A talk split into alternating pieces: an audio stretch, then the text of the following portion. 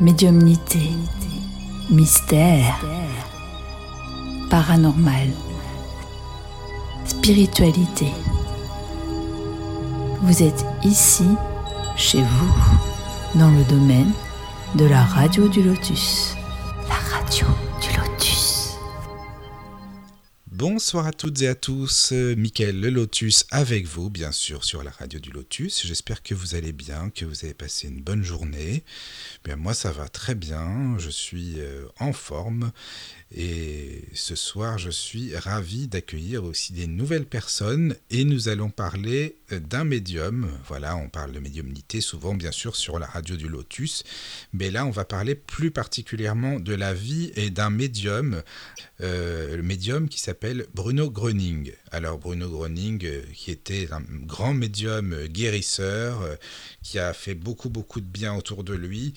Et Bruno Groening euh, est toujours euh, bah, parmi nous, c'est-à-dire que déjà il y a eu des cercles d'amis de Bruno Groening qui se sont créés euh, petit à petit, euh, et nous allons donc en parler. Et puis si vous, bah, si vous avez bien sûr des questions à poser, n'hésitez pas.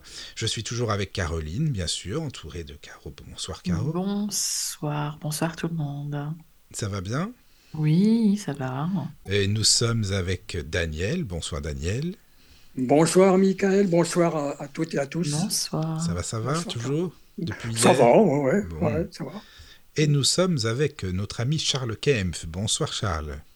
Bonsoir Michael, bonsoir, Bonsoir. Caroline, Bonsoir. Bonsoir. Là, Daniel, vous allez vous dire, mais. Charles, comment ça se fait qu'il est là le mercredi? D'habitude, c'est le mardi, mais là, c'est le mercredi. On va dire, Ah mais oui. comment que ça se fait qu'il est là, notre Charles? Mais il est là bah, parce qu'il est intéressé par ce sujet, évidemment, en tant que spirit, euh, par le médium Bruno Gröning.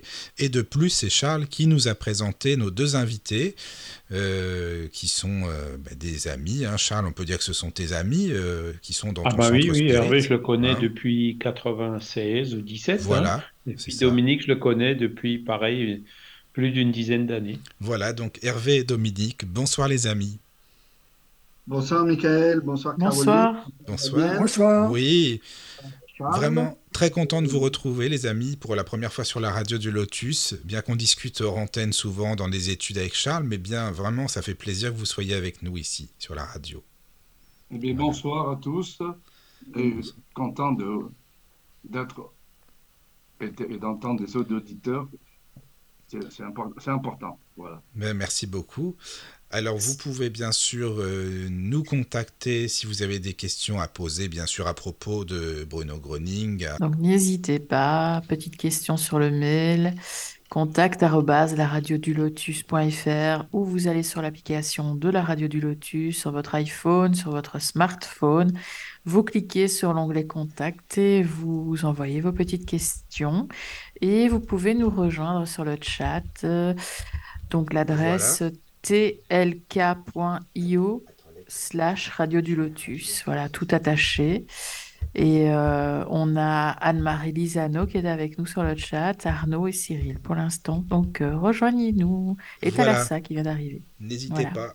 Donc, euh, vous pouvez aussi retrouver nos podcasts des différentes émissions. Il y en a plus de 740, euh, 746, je pense, maintenant.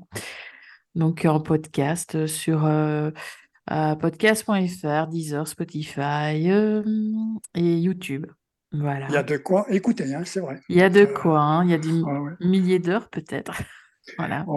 Et rien que pour les émissions de, sur le spiritisme aussi, il y a Ah oui, il y en a à énormément. écouter. euh, Mm. ouais. Voilà. Euh, donc euh, les amis, alors on va essayer de, puisqu'on est quand même nombreux aujourd'hui à l'antenne, enfin nombreux, on est quand même plusieurs, donc on va essayer de de pas trop se couper la parole les uns et les autres si on peut, hein, d'essayer de s'écouter, parce que c'est pas simple hein, quand on est plusieurs à l'antenne, comme on le disait avec Daniel il y a pas si longtemps, c'est vrai qu'il faut faut essayer de gérer comme on peut, donc on va surtout euh, bah, laisser parler bien sûr nos invités, et puis euh, et puis nous on interagit euh, forcément, et puis Caroline il y a toujours le chat s'il y a des questions et les mails, voilà voilà. Alors j'aimerais savoir si vous pouvez, euh, bah, que ce soit Dominique ou Hervé en premier, vous présenter un petit peu, qu'on sache euh, qui vous êtes, que les auditeurs vous connaissent, et puis après on va aller dans le vif du sujet pour euh, Bruno Groening. Voilà. Alors qui veut commencer? D'accord, je vais prendre la parole, Michael. Ah, Dominique, vas-y, oui. Donc, bonsoir à tous les amis, auditeurs et auditrices qui nous écoutent. Alors, je m'appelle Dominique Peset. Je suis né en Alsace, à Guebwiller, une petite ville à côté de Mulhouse. Et ma profession est métallier soudeur. Donc, euh, brièvement, j'ai poussé la porte euh, du spiritisme en 2012 au CELD où j'ai rencontré Charles, qui m'a accueilli euh, très fraternellement, et mon ami Hervé. Donc, ça fait plus de 11 ans que j'étudie le spiritisme. Et en 2013, donc un an après, c'est mon ami Hervé qui est ici présent, qui m'a fait découvrir le cercle des amis de Bruno Gröning à Colmar. Et actuellement, je suis euh, l'enseignement de Bruno à Mulhouse et je continue l'étude du spiritisme, qui est euh, un océan de connaissances. Voilà pour moi. D'accord, merci beaucoup. Alors toi Hervé? Alors, je m'appelle Hervé Carrillo. Je suis né en Algérie, d'origine espagnole, un pied noir, comme on dit familièrement. hein. Bien, je suis rentré, je, je suis rentré à la SNCF en 1968 et j'ai pris ma, ma retraite en 2005. Voilà. Et puis, entre-temps, bien sûr, je, je suis quelqu'un quelqu'un qui lit beaucoup, beaucoup de livres. C'est bien simple, j'ai encore 400 livres à lire encore. hein. Parce que, parce que j'adore lire et surtout tout ce qui concerne quand, on disait paranormal, quand on disait mystérieux, incroyable, hein, ça m'intéressait toujours. Et après, euh, j'avais des amis qui faisaient de la radiesthésie, ça m'a intéressé. J'ai fait un petit peu, j'ai bredouillé un petit peu, et boudouillé aussi parce que je ne savais pas tellement bien. Ils m'ont appris. Et sur, sur ce, il y, a un, y a un gars qui s'appelait Charlie qui a dit, eh ben, je suis dans un groupe spirit. J'ai dit, ah, c'est quoi ça? Ah ben écoute, on, fait des réunions, on suit, on suit la, lecture de- des premiers livres d'Alain Kardec. Alors c'est qui? Bon, on, m'en- on me répond. Et puis un jour, au bout de six mois, je crois à peu près, on m'a présenté.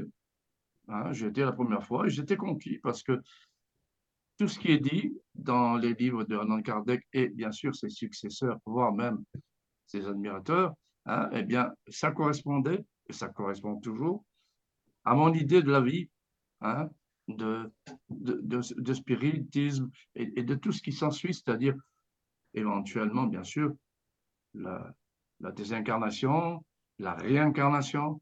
J'y croyais déjà, puisque je lisais des livres de, que, que, certaines personnes de, l'Antiquité ont écrit, hein, Socrate, Platon, tout ça, ça m'a toujours intéressé.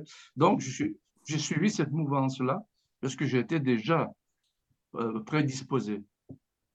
Alors, je suis rentré, comme il l'a dit Charles, avec ju- juste, euh, je suis rentré en 1996-97.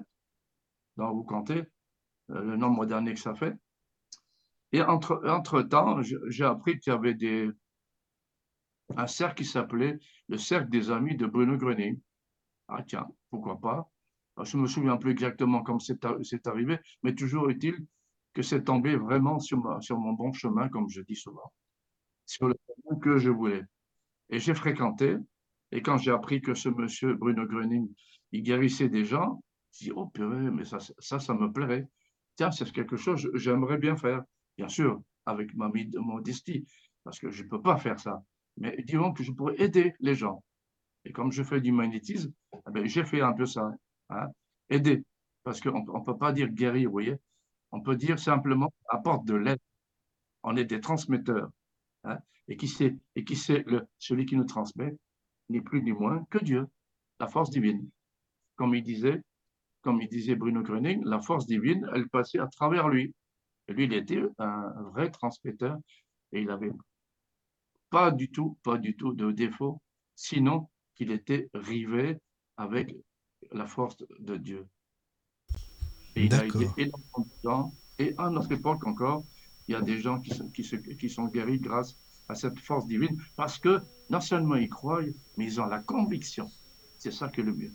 Oui, Voilà. oui, oui. Ben, on, va, on va en parler vraiment euh, en détail, hein, si tu veux bien. Comme ça, tu vas nous expliquer avec Dominique. Mais là, tu parlais des cercles, Hervé et Dominique, vous parliez des cercles de Bruno, que ce soit à Colmar, à Toulouse. Ça veut dire quoi? Il y en a plusieurs en France? Il y en a beaucoup? Comment ça Oui. se passe? C'est ça? Ils sont dans le monde entier, en fait. Euh, Dans le monde entier, d'accord. Oui, il y en a au Brésil, il y en a en Inde, euh, Thaïlande. en Irlande, oui, un peu partout. D'accord, d'accord, d'accord. Alors, ce Ah oui. ce qu'il faut retenir, c'est que Bruno, il a, il a jamais euh, dit autrement que ça. Si vous êtes mahométan, vous gardez votre religion. Si vous êtes catholique, vous gardez votre religion, etc., etc. Lui, il fait une abstraction au cas de, de religion. Il dit, vous pouvez les garder, mais seulement capter la force divine de Dieu. Et faites ce qu'il faut pour faire le bien et suivre toujours le bien comme Dieu nous préconise. Oui, oui, oui, ben, c'est très bien parce que c'est ce qu'on dit aussi euh, bah, chez les spirites, fin, en fin de compte, c'est ça, quoi. Alors, qui veut commencer, euh, Hervé ou Dominique, pour bien nous expliquer hein, On va commencer, euh, bah, évidemment, par le, bah, début, c'est le, cas de le dire. Bruno Groening, qui était-il? On a compris que, bien sûr, il est médium, comme on le disait, mais qui veut commencer pour nous expliquer son itinéraire, sa vie, ce qu'il a fait? Et, on va continuer après avec les auditeurs et les questions. Oui, je veux bien, Michael. Donc, euh, Oui, vas-y, Dominique. pour euh, spécifier, on a fait un travail euh, donc, sur 14 chapitres concernant un livre que tout le monde peut retrouver qui s'appelle L'action de Bruno Gröning de son vivant et de nos jours. Donc, tout ce qu'on va dire a été déjà écrit dans ce livre pour celui-là qui veut parfaire ses connaissances. Et bien sûr, il y a les enseignements. Donc, ces 14 chapitres sont scindés en deux, euh, en deux parties. On va parler de son enfance, de sa jeunesse, le, le fameux docteur miracle, euh, les lieux qui ont marqué euh, sa vie, le Kraberov, etc., jusqu'à la désincarnation. Et le deuxième chapitre concerne son enseignement, où on va expliquer qu'est-ce que le Einstrom, le Einstellen, les Regelungen, la philosophie qu'il avait sur le bien et le mal, la force des pensées, etc. Donc, euh, si vous voulez, je vais bien commencer. Ah oui, vas-y, va- ça va, avec plaisir, on y va. Oui, merci Michael. Donc, euh, on va parler de son enfance et de sa jeunesse. Donc, Bruno Gröning est né euh, le 30 mai 1906 à Dąbsing, Oliva. C'est en Pologne. Donc, il est le quatrième de sept enfants du couple Auguste et Marguerite Gröning. Donc, très tôt, ses parents ont, constaté qu'il avait quelque chose d'exceptionnel, comme ils disent. Souvent, le père, en rentrant du travail, ben, il était un peu préoccupé et il faisait du tapage. Et euh, il s'avère qu'il entendait de fortes voix venant de la chambre du bébé qui était Bruno Gröning à l'époque. Et bien, bien sûr, euh, comme tous parents, ils étaient un peu curieux et effrayés, puis ils s'y rendaient. Ils s'y rendaient dans, cette chambre et tout devenait paisible. Il n'y avait plus rien à l'approche euh, de, la chambre. Donc, c'était déjà des, signes avant, avant-coureurs. Et donc, après ceci, eh ben, son père, il faisait attention en rentrant. Et parce que toutes ces manifestations euh, et autres euh, qui se passaient, eh bien, gênaient un peu les parents, les frères et sœurs. Le sens gêné, c'est dans... euh, euh, ils étaient curieux, ils ne savaient pas à quoi ils avaient affaire, en fait. Donc, euh, Bruno, lui, il a été au début, durant son enfance, il a été un peu repoussé par la dureté de cœur de sa famille qui le, le tenait à l'écart, etc. Je ne rentre pas trop dans ces détails. Et alors, il aimait beaucoup, il disait qu'il aimait beaucoup se réfugier dans la nature. Il se sentait attiré par les animaux, les arbres, les arbustes que par les hommes. Et il y restait des heures. Il, il, il allait méditer en, en, forêt, il restait des heures et après il rentrait. Donc, donc il n'a pas eu une enfance facile alors? Non, pas du tout. Non, il a eu une enfance Ah un oui. peu raillée, euh, moquée, euh, D'accord. voire oui. même euh, battue, etc. Donc c'était pas facile pour lui euh, dès le départ. Et il disait souvent dans ses livres, j'ai marqué une citation, Je percevais Dieu dans chaque arbre, arbuste, arbuste, animal, même dans les pierres, et il restait des heures en contemplant et en méditant toute cette beauté euh, qu'on rencontre. Euh. C'est pour ça que euh, dans le cercle des amis de Bruno Gruning, toute l'année, il y a des dates où l'on peut randonner et découvrir ce lien avec la nature. Et moi, j'avoue que c'est grâce au cercle de Bruno Gruning que j'ai repris ce lien avec la nature, que je suis resté en, émerveillement et que je suis toujours vraiment très attiré par la nature. Et je participe à, chaque fois que je le peux dans l'année à ces randonnées. D'accord. Oui, j'avais entendu ça. Je connaissais des personnes qui font des randonnées justement euh, dans ces cercles. Et euh, en fait, je t'avoue que c'est pour ça que je t'avais, enfin, je t'avais demandé avec Hervé de nous en parler, de faire une émission, parce que quand on connaît pas, on se dit mais euh, c'est quoi le but? D'accord, c'est une randonnée, mais pourquoi par rapport à un médium, c'est quoi? Enfin, et voilà. Et de la manière dont tu l'expliques, c'est plus clair. S'il était très proche de la nature, forcément, ça c'est, oui, ça s'explique quoi. D'accord. Et en fait, euh, euh, juste pour ouvrir cette parenthèse, je, vais la fermer après, Michael. Euh, les randonnées, c'est pas seulement la découverte avec la nature.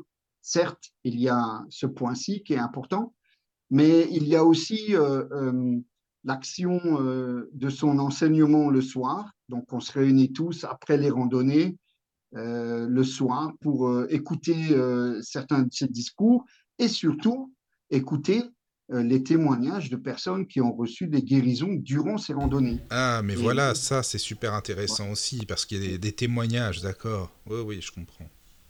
Et j'en ai été témoin, euh, donc j'en ai fait que trois. J'ai eu le plaisir de faire l'Autriche, euh, l'Italie cette année dans les Dolomites, et Samoins, côté des Hautes-Alpes en France. Et je suis toujours resté très connecté et stupéfait par ce qu'il peut faire encore euh, de, de l'au-delà, notre cher ami. En tout cas, c'est une bonne initiative, ça, l'idée des, des, des, randonnées. Ah oui, ça, c'est vraiment bien. Et effectivement, on peut, on peut si, euh, si vous avez envie, si la personne a envie, devenir guide de randonnée, parce que le soir, euh, souvent de fois, ils, ils, ont des réunions ensemble. les guides avertis, comme on dit, les guides qui sont déjà chevronnés, eh bien, ils forment les, jeunes guides qui veulent, euh, euh, qui s'y intéressent, et puis ils leur donnent euh, une randonnée qui est assez aisée parce qu'elle est, elle est cotée par des pics, c'est-à-dire un pic correspond à une randonnée très très facile parce que il faut dire, il faut se dire que Bruno Groning, dans le cercle des, amis de Bruno Groning, on accueille des jeunes de, de, de, de 8 ans, de 10 ans, 12 ans, euh, je ne sais plus l'âge légal, je ne veux pas raconter de bêtises, jusqu'à des personnes qui ont, 80 ans et passé. Et donc, c'est toujours un plaisir pour ces gens-là de faire, par exemple, une randonnée qui est proposée autour d'un lac. Découvrir euh, un lac euh, en randonnant une heure autour, pour ces personnes, c'est un plaisir. Je pense qu'en plus, comme tu le dis, il y a des personnes bah, déjà de tous âges, mais ça doit être vraiment hyper, hyper convivial, fraternel, ces, ces randonnées, les rencontres comme ça. Puis c'est bien qu'il y ait des, différents niveaux, quoi. Oui, c'est ça, c'est ça qui est bien. Ah oui, oui, c'est sûr. Tout à fait. D'accord. D'accord. Donc, donc, alors tu parlais donc de son enfance, hein, voilà, il a été très proche de la nature. Puis alors je te laisse continuer pour la suite. Alors euh, un petit détail, euh, Bruno Groning déjà petit euh, ne, participait jamais aux, bagarres d'adolescents qu'il y avait. Et pour cela, il était souvent moqué, mais il, restait toujours à l'écart. Donc il y avait déjà cette différence euh, euh, euh, qu'il montrait contre la violence. Donc ça, c'est déjà un, point qui est intéressant de lire dans le livre et qu'on a noté. Et donc, avec le temps, eh bien, toute la famille, les gens qui se trouvaient en sa présence, ont commencé à s'habituer à lui et surtout à, à, retrouver la santé ou se sentir bien en sa présence. Et euh, donc, euh, durant, durant cette euh, enfance et jeunesse, le livre parle souvent pendant la guerre 14-18. Donc, il a été enrôlé de force, mais sans tenir l'arme, parce qu'il était contre ça, bien sûr. Il allait souvent dans les hôpitaux et les blessés, les blessés de guerre, ben, il, ressentait ce, ce, ce bien qu'il prodiguait par, par les fluides qu'il émanait en sa présence et, guérissait. Mais lui, il s'en rendait pas compte de ça, je veux dire, au départ, c'était naturel. Enfin, tu vois, c'est quelque chose qui. Il s'est rendu compte, effectivement, euh, Michael, dans, en, en, guérissant et en approchant au, départ les des oui, voilà, par la suite, quoi. Et par la suite, euh, hmm. autour de lui, euh, ça a commencé, les, les, phénomènes. Ah oui. Et donc, on aime bien parce que j'aime bien vous raconter ça parce que euh, les malades autour de sa maman, et il disait souvent Viens avec le petit Bruno, on se sent tellement bien quand il est là. Et donc, il sentait déjà ça. Alors, euh, sa maman, elle était, elle était contente et elle venait avec lui. Voilà un peu pour, euh, pour la présentation. Oui, pour situer le personnage, quoi. Au moins, au moins déjà à la base, comment il était enfant et, adolescent. D'accord. Mm, mm. Voilà. Et maintenant, je vais donner la parole à, Hervé. Oui, si tu veux, Hervé. Vas-y, c'est à toi la parole. Donc, à la fin de l'école primaire, Bruno fréquenta une école de commerce. Après deux ans et demi, son père le fit arrêter pour apprendre un métier du bâtiment. Exemple, charpenterie déjà. Le désastre économique et l'après-guerre l'ont forcé à arrêter parce qu'il y avait plus de commandes. Hein. Il travailla dans une menuiserie comme ouvrier et aussi porteur de télégrammes, etc. Disons qu'il faisait à peu près plusieurs petits boulots pour subsister un petit peu, apporter de l'argent pour dire à la, Les collègues de travail disaient qu'il était doué, courageux pour les travaux comme docker. il faisait aussi docker, donc il faisait pas mal de petits métiers. Il disait, il réussissait tout et était un collègue très honnête. À 21 ans, il se maria. La dame, ne le comprenant pas, sa mission, elle voulait qu'il se pavane dans la bourgeoisie et ne prenait pas au, sérieux les guérisons. Donc, c'est pour cela qu'ils se sont séparés, enfin, divorcés. Il a eu deux fils de, de cette dame, Harald et puis Günther, un qui est né en 1931 et l'autre en 1939, qui moururent à l'âge de 9 ans, tous les deux. Sa femme ne croyait pas aux forces de Bruno et devait de confier ses fils au médecin. Parce que Bruno, il n'avait pas cette mission-là. Bon, il ne pouvait pas avoir une descendance avec ses, fils qui pourraient prendre éventuellement le, le flambeau. C'était pas prêt. C'est comme ça, c'est un chemin de vie. Mais la médecine traditionnelle ne put les aider. Alors pour Bruno, ce fut de lourdes épreuves. Il fut préparé entre les deux guerres à comprendre le raisonnement humain. Oui, parce qu'il s'intéressait beaucoup aux capacités humaines au point de vue spirituel, bien sûr. Euh, il, faisait ce qu'il pouvait pour les aider. Puis pendant la Deuxième Guerre, il fut enrôlé dans la Wehrmacht, qui est la, l'armée allemande de l'époque. Et comme il, refusait de, de, tirer sur des hommes, et, et on le sait pourquoi, il fut menacé par le tribunal de guerre. Mais l'envoyant envoyé au front, où il fut blessé, prisonnier des Russes, et rapatrié en RFA dans l'époque. Dans ce village russe, il a aidé et guéri des prisonniers des blessures. Donc, ce qui prouve que c'était un monsieur qui ne faisait pas de différence entre un blessé allemand ou russe ou français. Ou il n'y avait pas de camp. Voilà, c'était le camp, c'était tout le monde, c'était la planète, les hommes, les humains. C'est que des humains, tout à fait. Mmh. Jamais il n'a tué quelqu'un durant cette guerre. En décembre 1945, hein, il fut libéré et alla s'installer à Dillenburg. C'est là qu'il perdit son deuxième fils et se sépara de sa femme qui voulait lui interdire toute activité d'aide. Et il a dit, je n'appartiens à personne en particulier, j'appartiens à l'humanité. Et c'est ma mission. Et quelle, mission? C'est une mission vraiment très importante. Voilà. Donc, Dominique va, va suivre le, le, commentaire en troisième lieu. Oui, merci Hervé. Donc, euh, en troisième chapitre, on va parler du docteur Miracle de Herford. Alors, je ne sais pas si vous avez remarqué, on fait un chassé-croisé, mais on a suivi. Oui, mais c'est bien. Euh, vous avez préparé un plan euh, d'émission et c'est très bien, c'est très bien, c'est parfait.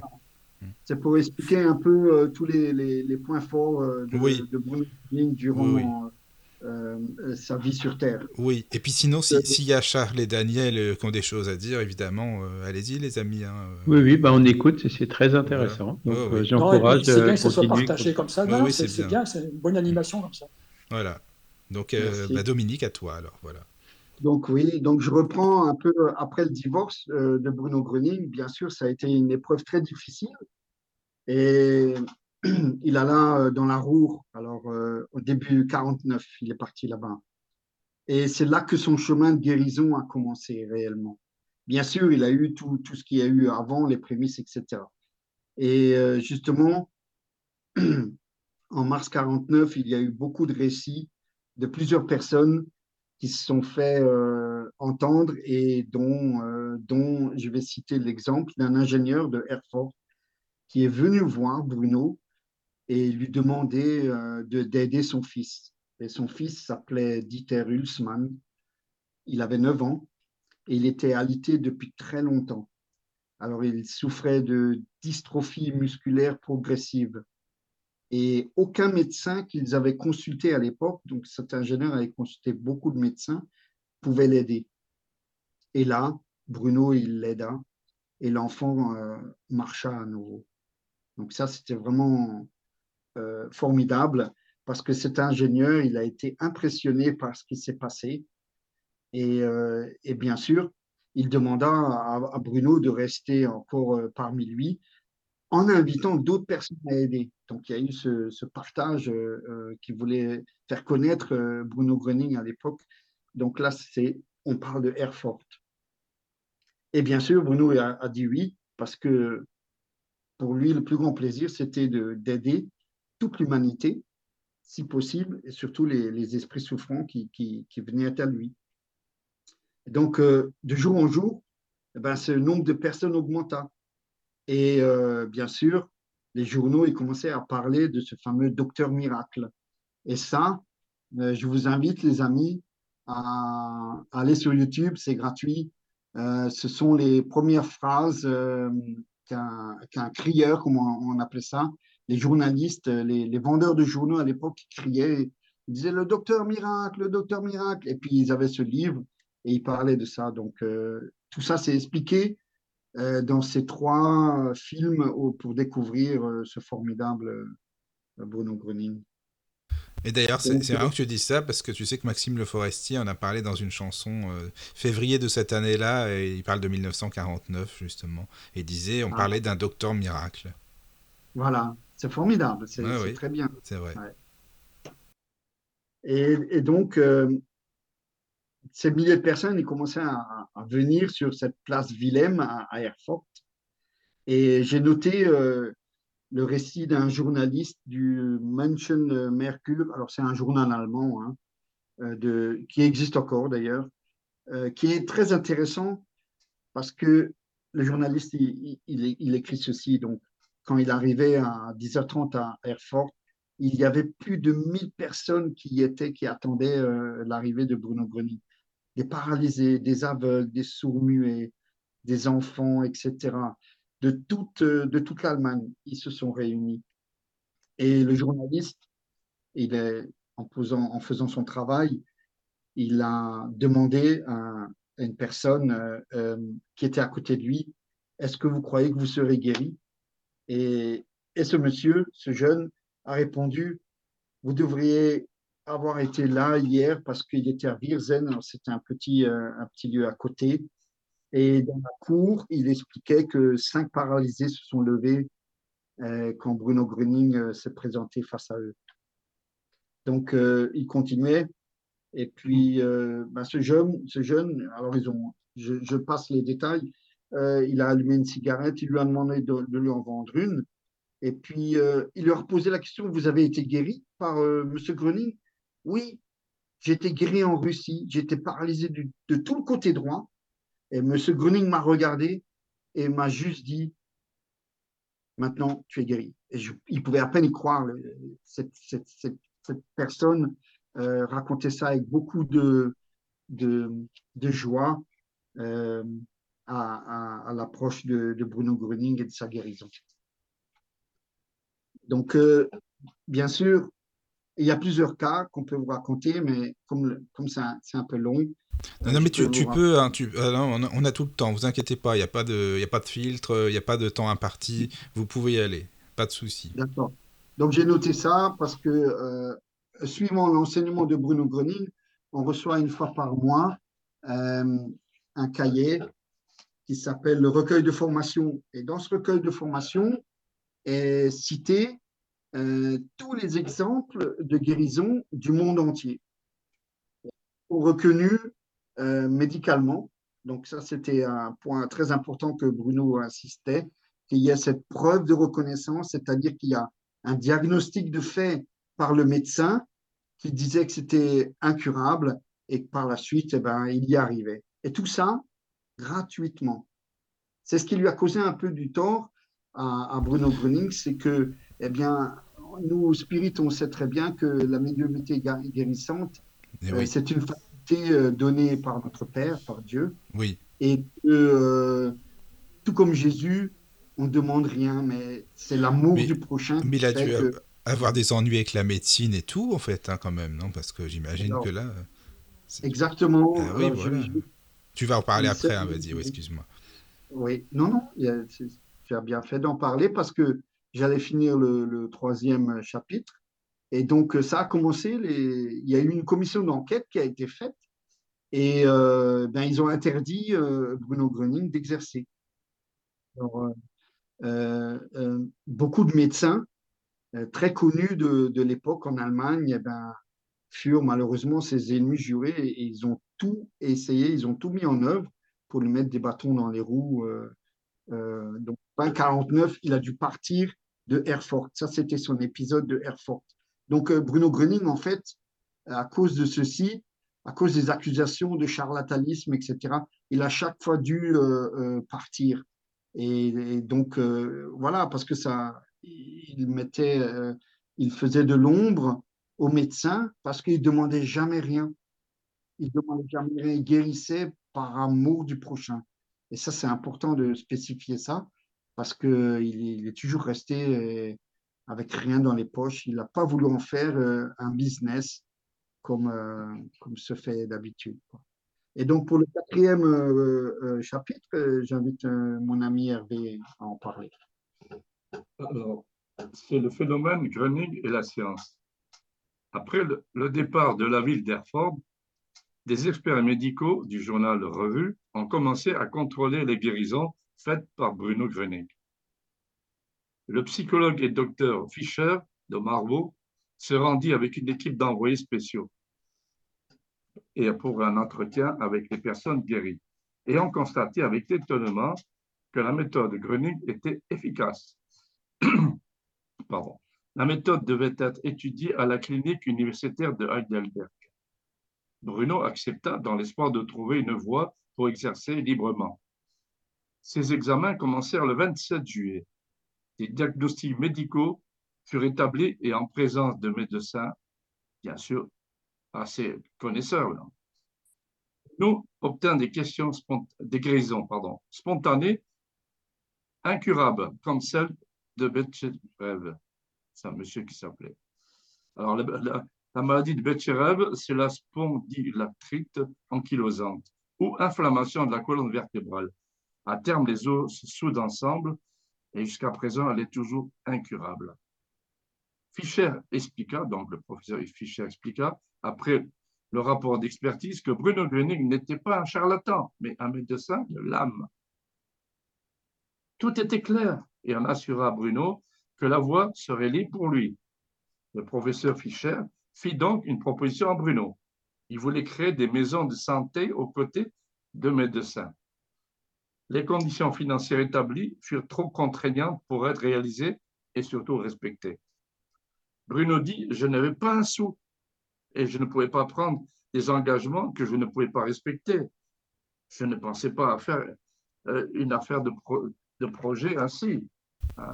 Oui, il voulait faire du business avec lui, quoi. Voilà, oui, parce que c'était très difficile pour lui Mais oui. de, de, prendre cette responsabilité. Hein, mm. Parce que ces docteurs, c'était des professeurs émérites, très connus. Donc, euh, ils ne voulaient pas avoir, euh, faire de l'ombre, si l'on peut dire. Tu vois pas toujours facile. Alors les professeurs laissèrent tomber Bruno et toujours plus des bâtons dans les roues pour lui empêcher de continuer ses guérisons. Voilà. Et je passe la parole à Dominique pour le alors, juste, il y a des remarques sur le chat. Excuse-moi en attendant, Caro, hein, n'hésite pas. Ou s'il y a des mails, parce que peut-être que les auditeurs euh, ont envie de réagir. Alors, voilà. Alors, il y a un, message d'Alexandra via l'application. Bonsoir, Alexandra. Donc, bonsoir, Alexandra.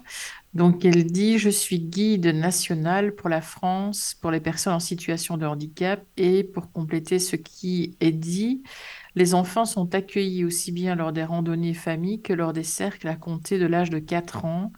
Et comme cela a été précisé, jusqu'à aucune limite d'âge pour les personnes âgées. Merci pour cette émission. Bonne soirée.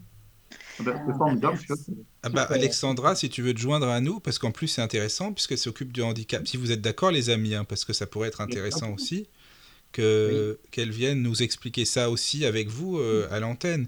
Donc Alexandra, écris-moi en privé, moi je t'envoie le lien pour nous, pour nous rejoindre en direct, parce que le handicap, ça nous touche forcément aussi. Donc euh, c'est intéressant de savoir comment ça se passe dans les cercles de Bruno Groning. Euh, les amis, ça peut compléter aussi, hein. je ne sais pas ce que vous en pensez. Ah c'est un, bon témoignage. Ça hein, peut être un bon témoignage aussi. Ah, oui, oui, euh, donc envoie-moi un message en, privé. Maintenant, il faut passer par le mail, hein, parce que là c'est de l'application. Oui, mais il faut qu'elle m'écrive sur WhatsApp. Moi, je ne pourrais pas répondre. Ah, tu la connais Ok, d'accord. Voilà.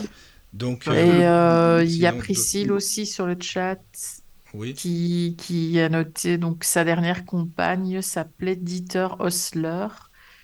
Euh, et puis elle te dit merci pour la référence de Maxime Le Forestier. D'accord, bah, avec plaisir. Voilà. Bah, les amis. Pourquoi toi, bah, Priscille voilà. C'est super que vous soyez tous là. Bah, Dominique, je te laisse continuer alors. Déjà, merci beaucoup Alexandra parce que j'étais pas sûr pour la date limite des enfants. Et voilà, tu l'as précisé, c'est très bien. Merci beaucoup, cher ami. Donc maintenant, en chapitre 5, je vais vous parler euh, de l'épisode du Traberov. Donc euh, en août 49, justement après les déboires euh, dont Hervé a parlé, d'Heidelberg, tout ça, c'est des villes en Allemagne. Hein. Bruno Gröning s'enfuit, enfin le terme s'enfuir, c'est part de Heidelberg puisqu'il a eu cette interdiction de nouveau d'exercer euh, euh, la médiumité guérissante. Il part dans un domaine près de Rosenheim, dans, dans le sud de l'Allemagne, c'est, ça se trouve en Bavière, pour situer le, lieu. Et donc, il a essayé de le tenir secret, mais ça n'a pas duré longtemps, parce qu'évidemment, il, y a il y a eu plus de 30 000 personnes qui se sont réunies au Traberhof de, de Rosenheim, ce fameux lieu. dans toutes les photos, on peut le voir également. Il est très, très, très connu et immense. Et puis, ils en parlent aussi dans, dans ces, ces belles vidéos qu'ils ont fait sur Bruno Gröning. Et alors, bien sûr, comme d'habitude, la presse, la radio, tout le monde a suivi euh, euh, Bruno Gröning et ce qui se passait au Traberhof. Et cette fois-ci, c'est un autre euh, journal qui s'appelle Zeitung Blitz, qui veut dire le journal éclair, qui existe encore, qui a fait une, édition spéciale euh, sur ce lieu et sur Bruno Grony. Alors, il disait qu'il y avait plus de 10 000 personnes qui étaient rassemblées et ils attendaient des heures et des heures sous le soleil. Et à un moment, euh, quand Bruno Gröning euh, est apparu au balcon, il a parlé à la foule.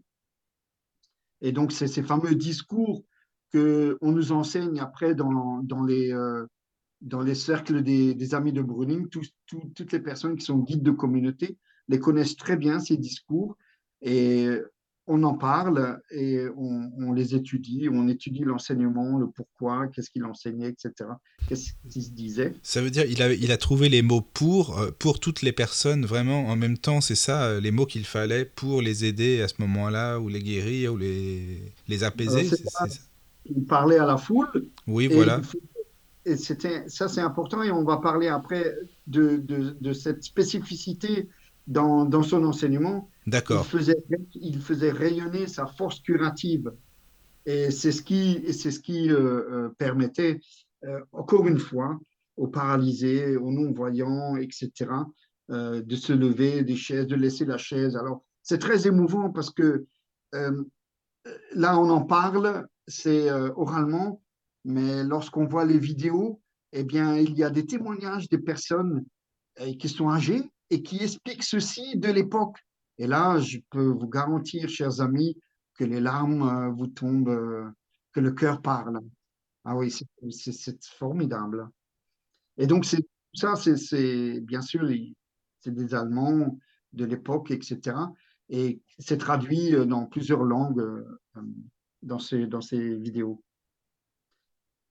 Et donc, ce, fameux euh, journal, le Zeitung Blitz, le, journaliste, il interrogeait les, personnes et les personnes disaient que à ce moment où Bruno Gröning est arrivé euh, au balcon, eh ben, il sentait des tiraillements, des, picotements, des, fourmillements, de la chaleur, euh, un sentiment de légèreté et puis les guérisons. Donc ça, c'était l'action que qui était émané de sa force curative et qu'on va en parler plus tard.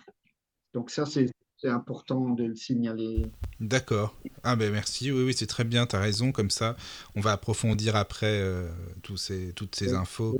Je sais pas, Charles, si tu as des choses à dire, hein, ou Daniel, parce qu'en tant que spirit aussi, tu as peut-être des choses à, ajouter, ou à compléter, ou à des remarques, ah, je sais pas. En fait, c'est vraiment le, le, prototype du médium guérisseur, quoi. Ah oui. Et c'est un cas euh, extrêmement remarquable euh, de, de, cette faculté-là. Et moi aussi, moi, je voudrais remercier Dominique et Hervé pour le travail qu'ils font, qui, euh, pour l'instant, est vraiment remarquable. Ils étaient un peu appréhensifs au début. Hein, je leur ai dit non, t'inquiète pas, Michael et tout, ils sont gentils, ils vont vous, ils vont vous mettre à l'aise et tout. Et puis je vois que ça se passe très bien, donc je suis très heureux. Mais oui, c'est bien. Moi, de, de, mon côté, en tout cas, ce que j'ai à dire, c'est tout simple. Hein, tu vois, c'est comme si j'étais un petit peu éveillé et puis on nous raconte une belle histoire. Tu vois, c'est un peu ça. Et puis vous vous partagez le travail et ça, donc ça donne, ça donne une certaine chaleur à cette animation en fait. Voilà.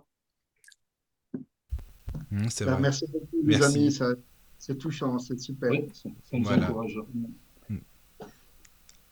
Alors, euh, c'est Hervé maintenant qui veut continuer, non C'est ça? Je Non, j'ai une petite. Euh, Vas-y, Dominique. oui. Oui, à vous dire, qui est, intéressante, parce qu'il y a toujours des sceptiques dans, ces, mouvements-là, hein, dans ces, histoires-là. Alors, euh, justement, le journaliste parlait d'un autre jour où une autre foule immense a été s'est rassemblée et décrite donc euh, par ce journaliste qui s'appelait euh, Kurt euh, Trump, Trampler, mais lui qui était au, Muncher Mercure, donc le, premier qu'on a vu avant. C'était, il était réputé pour être un, reporter froid, c'est-à-dire qu'il il fallait qu'il voie pour, pour l'écrire, un peu voilà, comme saint Thomas, comme on disait un peu. Et donc, il, devait voir ce qui se passait pour après l'écrire. On ne pouvait pas lui en, compter. Donc, c'est intéressant parce que un moment, après, après le passage de Bruno Gröning sur ce balcon, il y a une autre voix qui s'est fait entendre. Et c'est donc c'est le journaliste qui parle de, ceci. Et c'était le, préfet de police de Munich qui s'appelait Pitzer et qui a pris la parole devant toutes ces personnes qui attendaient euh, à Rosenheim et qui a dit qu'il a été guéri d'une sciatique douloureuse qui traînait depuis des années et que sans avoir rencontré Bruno Gröning, il aurait eu toujours cette sciatique. Et ça, c'est formidable parce qu'il il avouait qu'il était sceptique. Donc, euh, donc euh, ce même journal, le, Mercure, euh, le Mercure, après, après ceci, donc ce journaliste ils ont titré en, grand Bienveillance envers Groening. Et ça, c'était vraiment, c'était très touchant, c'était très bien. Même à l'époque, le premier ministre de, la Bavière euh, disait que euh, l'effet produit par Bruno Gröning ne devait pas être euh, interrompu ou bloqué par une loi. Et il disait que d'après lui, il pouvait exercer. Il y a cette fameuse oui, il y a cette fameuse loi en Allemagne relative au Heilpraktiker. Alors, Heilpraktiker en allemand, ça veut dire praticien de la santé. Et voilà, mais encore une fois, au Traberhof, beaucoup, beaucoup ont nui et, et, notre ami Bruno Groning. Et par la suite, euh, toutes les autorités, ben, ils ont pris des distances encore avec Bruno. Et encore une fois, pour éviter justement ce, cette trahison et tout ce qui se passait, ben, Bruno Groning se retira Ouais, mais c'est là que tu vois quand les gens font du bien, euh, quand tu as des, des, personnes comme ça qui ont vraiment, vraiment été euh, missionnées, qui sont sur Terre pour apporter euh, bah, du bon aux autres, ils sont toujours ennuyés, malheureusement, il y a toujours des intérêts, et, ça, c'est dommage. Quoi. Enfin bon, ça a toujours été comme ça. Hein, voilà.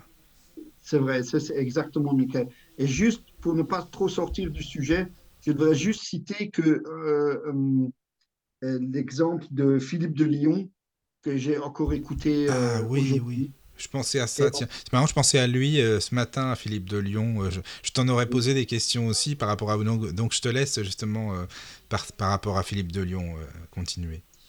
Mais c'était juste pour dire qu'il il était aussi dans le cas de Bruno Grening, donc un médium guérisseur. Et dans le même cas, il y a eu beaucoup de guérisons et qu'il a eu un, procès attenté envers lui. Et, qui a duré euh, assez longtemps, qui était assez euh, éprouvé euh, pour lui, éprouvant pour lui, pardon, à cause d'une pharmacienne qui n'était pas d'accord, qui l'a accusé d'exercice illégal de la médecine.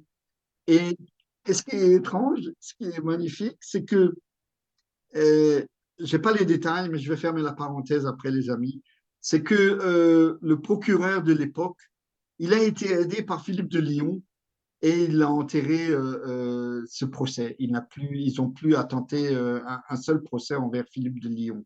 Mais il a dû quand même partir et, continuer autrement.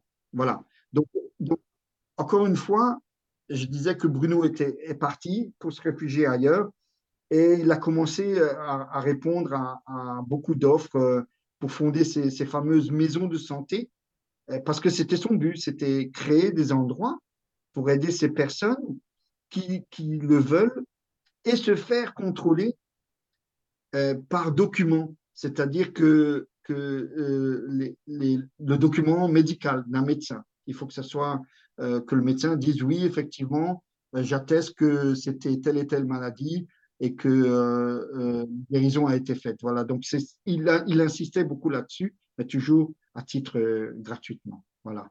Et donc, pour le, pour le sixième euh, chapitre. Je vais inviter mon ami Hervé? ça concerne l'association de Bruno Grenig. Pour toucher le maximum de personnes malgré l'interdiction de guérir, Bruno a créé des associations au début des années 50. Il faisait des conférences, expliquait son enseignement à qui le voulait. Un peu, enfin pas un peu, mais surtout comme Jésus le faisait il y a 20 siècles. Cela se nommait l'Association Gröning ou Ligue de Bruno Gröning. Encore une fois, des personnes voulaient rentabiliser cette association, comme d'habitude des matérialistes, bien sûr. Bruno ne l'acceptait pas. Le 4 mars 1955, Bruno fut encore accusé d'infraction à la loi sur les, les pratiqueurs. Bruno a toujours dit, et c'est important, ils savent que je ne fais pas de promesses de guérison et me déconseille jamais de consulter un médecin. Le procès s'étalait au-delà de deux ans et Bruno devait, payer de fortes amendes. Lui qui n'avait pas un sou. En fin de compte, il avait 35 phénix dans sa poche, qu'il disait à l'époque. C'est incroyable. Hein, hein? bon, passons, passons les détails du procès. En 1957, après de multiples épreuves matérielles, trahison au sein de la Ligue, qui a dû être dissoute, en 58, elle fut remplacée par l'association favorisant les fondements de vie psychique et spirituelle naturelle. Elle n'a pas donné satisfaction également. Puis après sa mort, la dernière association éclata en raison d'intrigues et de luttes de pouvoir, comme d'habitude, bien sûr. Et c'est en 1979 que Greta Hausler donne le nom de Cercle des Amis de Bruno Gröning. Elle a travaillé, pourtant, elle a travaillé neuf ans avec Bruno, donc elle le connaissait bien. Et c'est elle qui a eu un fils qui s'appelait Dieter. Quand tu as parlé de Dieter, mais Dieter, c'est le fils de Madame euh, Greta Hausler. Donc, euh, elle était au début sceptique et avait quand même trois maladies que Bruno a guéries, ce qui lui a donné cette foi et courage par la suite.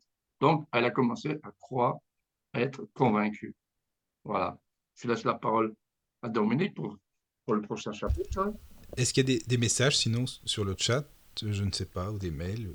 Euh, Oui. Ah Alors, on va faire ça. Euh, Michael demande est-ce que ce monsieur guérissait toutes sortes de maladies, toutes les maladies?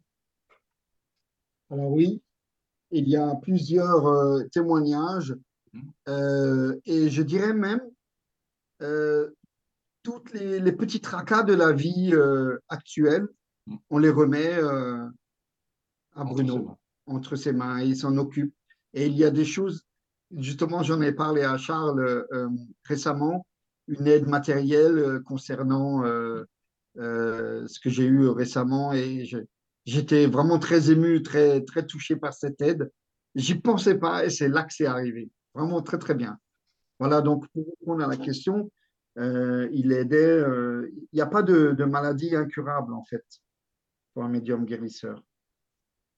Parce que les médecins euh, diagnostiquaient qu'elle était incurable parce qu'ils étaient impuissants face à certaines maladies, qu'ils sont toujours actuellement, mais la guérison se faisait. Donc, euh, c'est important. Euh, oui. Oui. Non, non. vas-y, vas-y. Merci, Caroline. D'accord. En fait, c'est intéressant le, le, le, chapitre que Hervé a parlé parce qu'il y a eu trois phases euh, avant la phase définitive de Greta Hausler, qui est celle actuelle du cercle des amis de Bruno Gröning parce qu'avant, ça s'appelait, il est passé par plusieurs phases, plusieurs euh, noms qu'il a essayé, et il y a eu toujours ces, ces, ces euh, tricheries, ces bâtons dans les roues, ces affairistes, comme il appelait ça. Bruno Groning appelait souvent ça les affairistes, les gens qui voulaient profiter de, ce, euh, de cette aubaine pour en faire de l'argent, alors que lui, c'était plutôt pour, pour aider l'humanité, aider le maximum de personnes, comme, tout médium, bon médium guérisseur veut le faire. Maintenant, pour le dernier chapitre, on va parler de... Il y en a juste encore une. Euh, Anne-Marie demande euh, Bruno était-il épuisé par les séances collectives? Alors, c'est marrant, Anne-Marie a pensé à ça, parce que moi aussi j'avais cette question-là euh, par rapport à, à, son énergie, à ses fluides, tout ça. Est-ce que, oui, c'est ce que, -ce que ça devait le fatiguer Pas épuisé. Ce qu'il avait par contre, beaucoup d'émotions, c'est quand euh, des gens le critiquaient euh, et, disaient des choses vraiment méchantes sur lui. Ça, ça lui faisait mal. Oui, ça c'est vrai. C'est un épuisement moral dans le fait qu'il était discrédité. Voilà. Et ça, je pense que pour tout le monde, c'est pareil. Hein. hein. Alors, je, suis d'accord avec Hervé aussi. Je dirais que on a tous des moments où on va se recueillir. Et Bruno se recueillait beaucoup comme étant enfant, même adulte, dans, dans, dans la nature. Mm. C'est là qu'on reprend certainement euh, des forces. Euh, et c'est pour ça qu'il parle de ces montagnes bavaroises à un moment où il, euh, il, va, il, va se, il change de lieu pour se recueillir. C'est toujours des lieux qui sont riches en énergie. Donc voilà. se ressourcer, quoi, tout simplement. Tout à fait, Daniel, tout à fait. C'est ça. Donc, alors, on peut passer à, au chapitre, suivant. Voilà. Ouais. C'est le dernier, donc c'est sa mort, sa désincarnation, comme, comme nous on dit. Oui. Donc, euh, c'est intéressant parce que elle, elle, laisse toujours des points d'interrogation. Donc, euh, à la fin 58, en automne, il est, il est, Bruno Groning est parti à Paris avec sa deuxième femme. Je ne sais pas si c'est intéressant de le dire, mais il, il, a, il a épousé une seconde femme qui était beaucoup plus proche euh, spirituellement de lui, euh, qui s'appelait Josette, Josette en, en, mai en, 55. Donc, il est allé voir ce, ce cancérologue qui s'appelait euh, docteur Grobon et qui lui annonça qu'il avait un cancer d'estomac avancé. Et ce cancérologue voulait l'opérer, mais Bruno refusa. Donc, euh, il est rentré en Allemagne. Ça se passe en automne. Il est rentré en Allemagne pour préparer les fêtes de Noël. Et là, c'est important parce que, encore une fois, il est rentré exprès pour enregistrer début euh, euh, décembre des paroles qui allaient être écoutées dans toutes les communautés par la suite et que Greta Osler va euh, inscrire dans, cet enseignement et qu'on connaît tous ces paroles dans, les discours qu'il dit avant ses ah, fêtes. Ça veut dire qu'on on a la voix de Bruno, on peut l'écouter, ça, ça, existe, il y a des enregistrements alors oui, bien sûr, oui, oui. Ah, mais ça c'est bien. Non, mais je savais pas du tout. Ah, d'accord, alors, ok, c'est bien ça. Donc ça, c'est en 1958. Hein. Et donc, euh, après, un peu plus tard, eh ben, il, est retourné se faire, euh, se faire opérer. Donc, il, est juste rentré pour faire cet enregistrement qu'il tenait et préparer, pour lui, c'était ses fêtes, là. Préparer l'enregistrement. Après, il, il allait se faire opérer donc, par le, un chirurgien qui s'appelait Bélanger. Et donc, ils l'ont endormi sous anesthésie et il disait que lors de l'ouverture de, de, son estomac, du corps, euh, c'était pire que les radios euh, l'indiquaient. En fait, euh, le chirurgien a refermé, il a annoncé que c'était plus opérable. Et, justement, les médecins, dans une réunion entre eux, ne comprenaient pas pourquoi et comment Bruno respirait encore normalement et ne souffrait pas et que l'analyse de sang, tout ce qui a été fait en, amont, soit bonne dans cet état-là. Parce que quand ils auront vers ça, donc normalement, tas de, euh, de cancer avancé, euh, il y a des vomissements répétés, etc., des symptômes euh, qui suivent ça. Eh ben Bruno Gröning, il n'y avait rien, il ne se passait rien. Et donc, ben, il s'est rétabli assez vite, on sait pourquoi. Il a passé les fêtes, et ensuite, euh, après les fêtes, donc le 21 janvier, il est retourné à Paris pour, euh, cette fois-ci, pour une occlusion du gros intestin. Alors, j'ouvre une petite anecdote qui est sympathique parce que, encore une fois, aujourd'hui, dans Philippe de Lyon, il y a eu un peu euh, une, histoire parallèle sur une autre radio.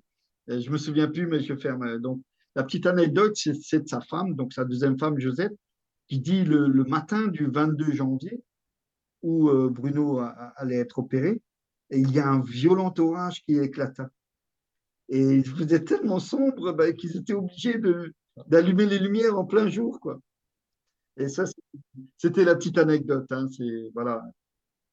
Et donc, euh, tout se passa bien, euh, Bruno se réveilla correctement, etc. Donc, on est au 21 janvier. Le 25, il tombe dans le coma.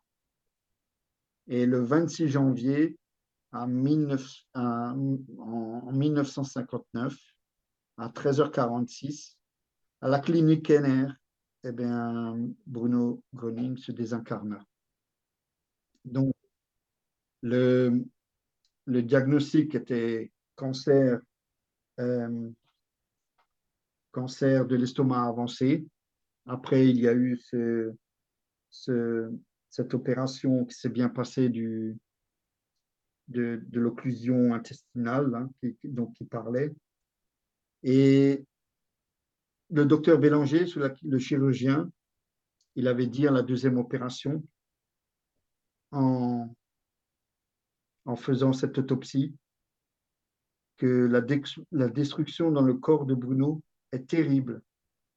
C'est une brûlure intérieure totale. Et il se demandait encore comment il a pu vivre si longtemps sans souffrir. Et ça, c'est un mystère qui est resté. C'est-à-dire que tous les, viscères, tous les organes étaient brûlés. Et là, c'est très important parce que lors de tous ces combats, comme Hervé a parlé avant, cette souffrance un peu morale qu'on lui interdisait de, euh, d'aider les gens, de les soulager, de les guérir, il a toujours dit, Bruno Gröning, lorsqu'on m'interdira d'exercer mon activité, je brûlerai intérieurement. Un petit peu comme une autocombustion, alors c'était un peu dans ce style-là Voilà, je, je, je, je, suis d'accord avec toi, euh, Daniel, mais euh, c'est pas encore, euh, je peux pas, je dirais la même chose que toi, voilà. Oui, d'accord. Mhm. Et pour terminer ce chapitre,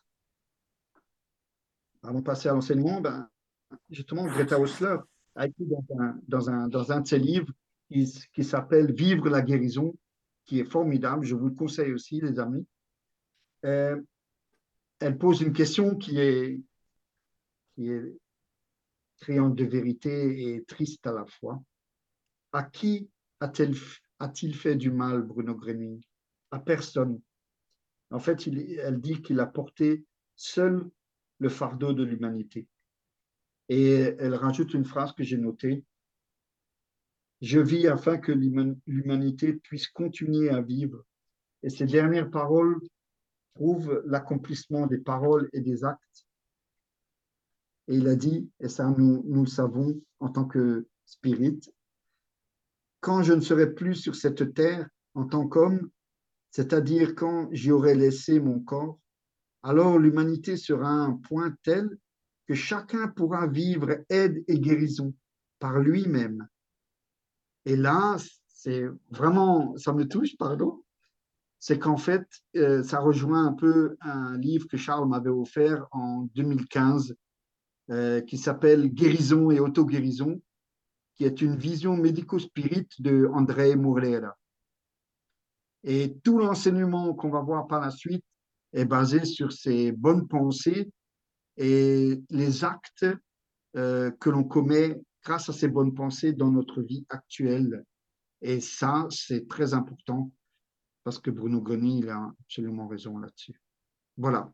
Donc, euh, pour commencer l'enseignement, je vais laisser la parole à, mon frère Hervé qui va présenter le, premier point. Oui, juste s'il y a des questions, n'hésite pas Caro, hein, par contre, hein, s'il y a des questions. Il y a des, remarques. Voilà, comme ça, c'est bien comme ça, les amis, on, est avec les auditeurs, c'est interactif, alors c'est très bien, c'est parfait comme ça. Vas-y, vas-y, Caro. Il y a Priscille qui répondait à Anne-Marie. Euh, Bruno avait un goitre qui augmentait au fur et à mesure qu'il prenait la souffrance du monde et guérissait les gens. Et puis son, ensuite, son cou dégonflait. Sur beaucoup de photos, cela se voit très bien. C'est vrai. C'est vrai. Alors, ce goitre, c'est la puissance de la force divine qui était en lui. Donc, Dieu lui donnait cette force-là à travers la gorge. Moi-même, au début, je disais, mais bon sang, il avait un goitre. Alors, les, collègues qui étaient beaucoup plus anciens que moi dans, le cercle ont dit non, c'est pas vraiment un goitre, c'est la puissance de Dieu qui était dans sa gorge. C'est pour ça que ça paraissait être un goitre. Voilà. Mmh. C'est impressionnant. Oui, tout à fait. moi, au début, j'ai dit, mais c'est pas possible, qu'est-ce que c'est ça? Qu'est-ce qu'il a dans la gorge? Voilà, et puis on m'a donné la, la raison. Alors, je, vais parler de, la grande conversion. Bruno disait, je pourrais effectuer une guérison tout en parlant. C'est-à-dire sans besoin de s'approcher des gens, sans communiquer, mais juste en parlant à la foule, comme euh, Dominique tout à l'heure a parlé aussi quand il était au Traberoff. Hein, il parlait à la foule et à des gens qui se sont levés parce qu'ils avaient auparavant euh, des, handicaps. Un monsieur, par exemple, qui, qui était 25 ans assis sur une chaise roulante depuis la guerre, donc, suite à ses blessures, eh bien, il ne savait pas. Alors, il dit, mais il y, a des monsieur, il y a des personnes qui sont handicapées. Je ne veux pas entendre ça. Qui se lève. Ah, il, est, il, était un peu enfin, très affirmatif. Effectivement, euh, le gars, il a été encouragé par les gens qui étaient autour. Il dit Lève-toi. Il t'a dit ben, Lève-toi. Il se levait et la chaise roulante, elle est passée au rebut. C'est ça qui était important. C'est pour cela que des milliers de gens, Dominique, il en a parlé aussi, ils, passaient des nuits entières à l'attendre, même sous la pluie. Il ne faut pas oublier, même sous la pluie et le froid aussi, pour dire que les gens étaient dans l'espoir que Bruno allait les guérir. Et puis effectivement, de nombreuses personnes ont été guéries. Parce que, comme j'avais dit au début, ils en avaient la conviction et pas seulement que la croyance. Voilà. Alors, alors les personnes seraient-elles alors disposées à se convertir? On, pose la question, mais se convertir à quoi? Ben, À la conversion, de croire qu'ils peuvent guérir. Tout dépend de leur état d'esprit. S'ils veulent guérir, euh, on le dira, oui, vous savez, il y a des gens qui ont été à, à Lourdes et qui n'ont pas guéri. Mais tout dépend de la personne, de sa conviction. On ne peut pas être à la place de la personne. Hein. Personne ne peut. Toujours est-il que... Je me demande ce qu'il en pensait, Bruno Gröning, de, par exemple, Lourdes ou des endroits comme ça où il y a des guérisons euh, spontanées, par exemple. Oui, tu as raison d'en parler, parce qu'il y a été là-bas. Et il a, même donné son avis, il a dit, oui, oui, vous pouvez guérir si vous avez la conviction que la Vierge Marie, hein, ou l'eau bénie, peut vous guérir. Hein. si, on a la conviction, et pourquoi pas L'homme doit tout d'abord réaliser une conversion intérieure extirper le mal. C'est logique et trouver le bon chemin vers Dieu. C'est-à-dire essayer de canaliser ses pensées toujours dans le bien. Bien sûr, on me dira, ouais, mais tu sais, Hervé, ça m'est arrivé de, m'engueuler, tout ça. Oui, bon, c'est des chicaneries. Hein, après, tu, tu fais la paix et puis c'est tout. Hein. Bon, il y a des gens qui ont fait des choses beaucoup plus graves. Mais n'oublie pas, je dirais un collègue, n'oublie pas qu'on a fait des choses où on a pensé, on a dit des choses qui n'étaient pas sympas non plus. alors si on, on, jette la pierre aux autres, ah, on, commence déjà par soi. Voilà. Ce qui est logique, si on veut être juste. Voilà. Maintenant, je passe la parole à Dominique pour le deuxième volet. Donc, pour le deuxième volet, merci Hervé. Je vais parler de ce fameux Heilstrom. Donc ça, c'est important parce que le Heilstrom, en allemand, c'est cette fameuse euh, force euh, euh, curative. Donc Bruno Gröning disait toujours qu'il est un intermédiaire d'une force spirituelle qui vient de notre Père, qui vient de Dieu, et produit ces guérisons ou ces miracles. Donc cette force, ce courant d'amour et de grâce s'appelle le Heilstrom.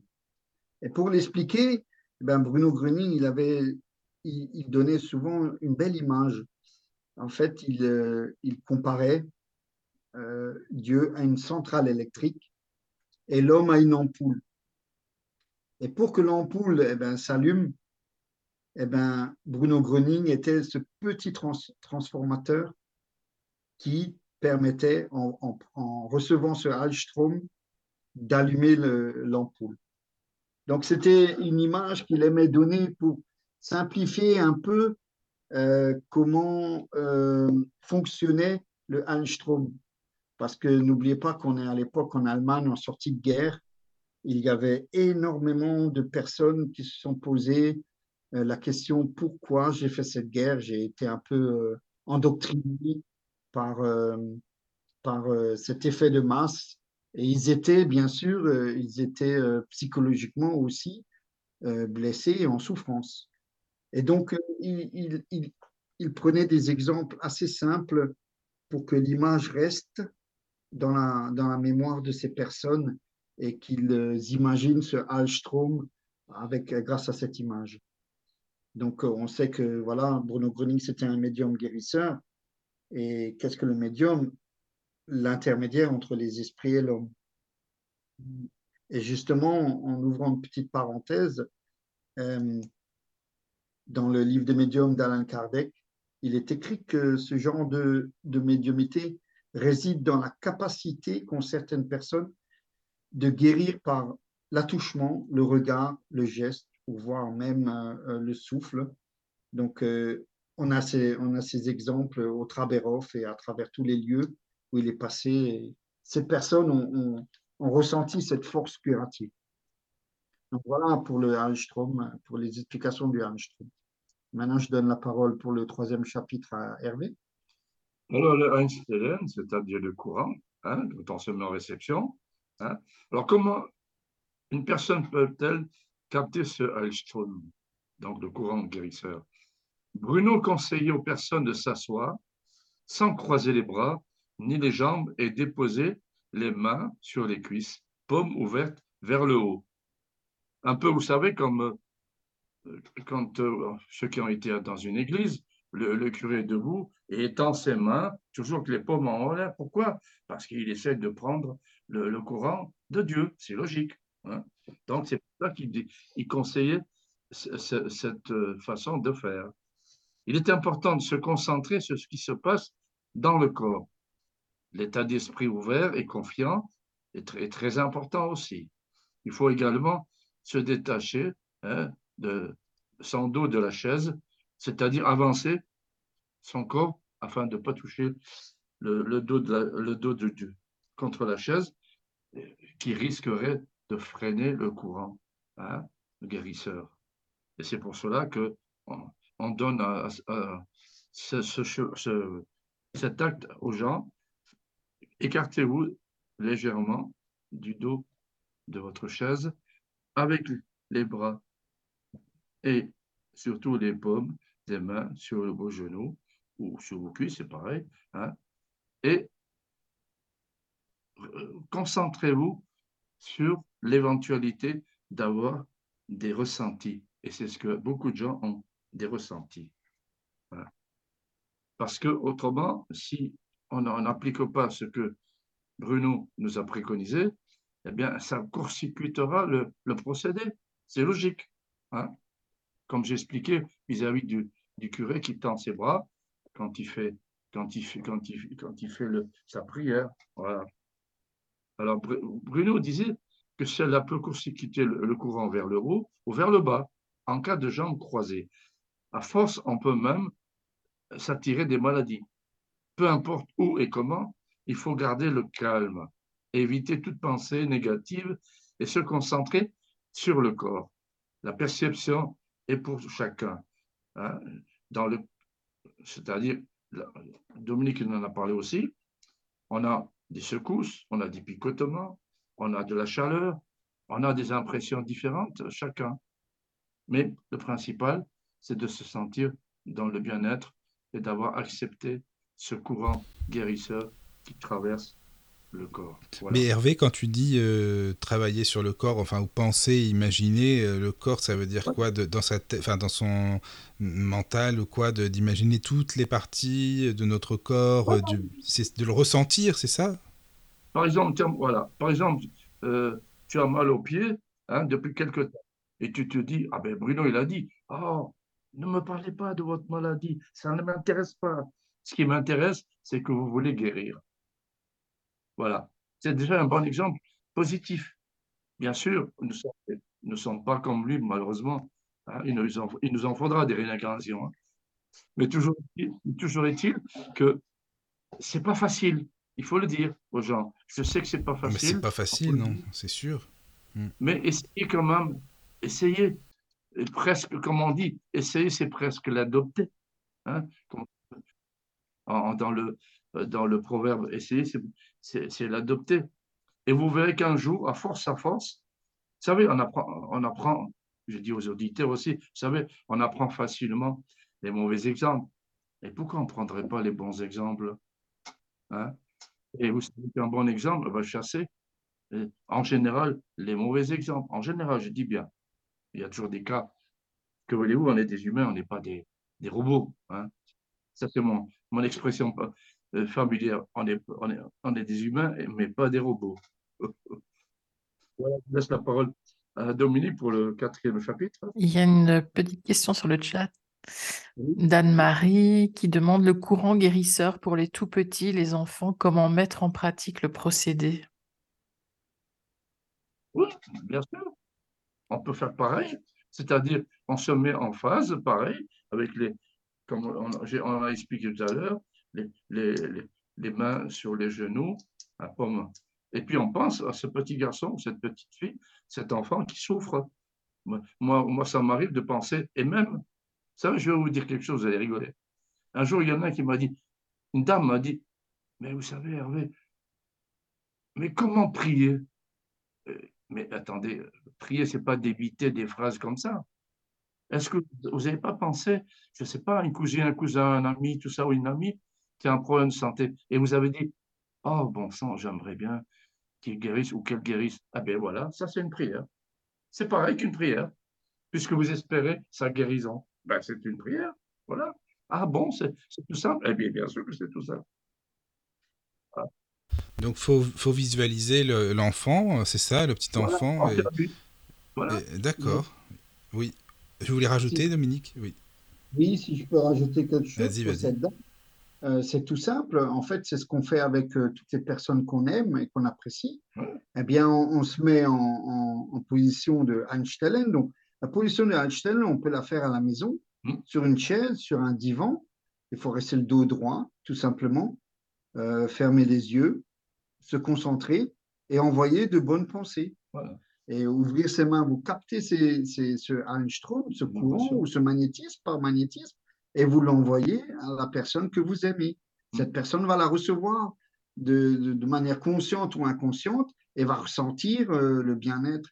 Mais ça, une maman peut le faire, elle le fait automatiquement en ouvrant son cœur avec son petit. C'est logique pour une maman. Voilà, elle peut le faire Pour tout naturellement. enfant. Voilà. Et puis, euh, dans le magnétisme, c'est pareil. hein. On peut faire du magnétisme à quelqu'un sans besoin de l'approcher.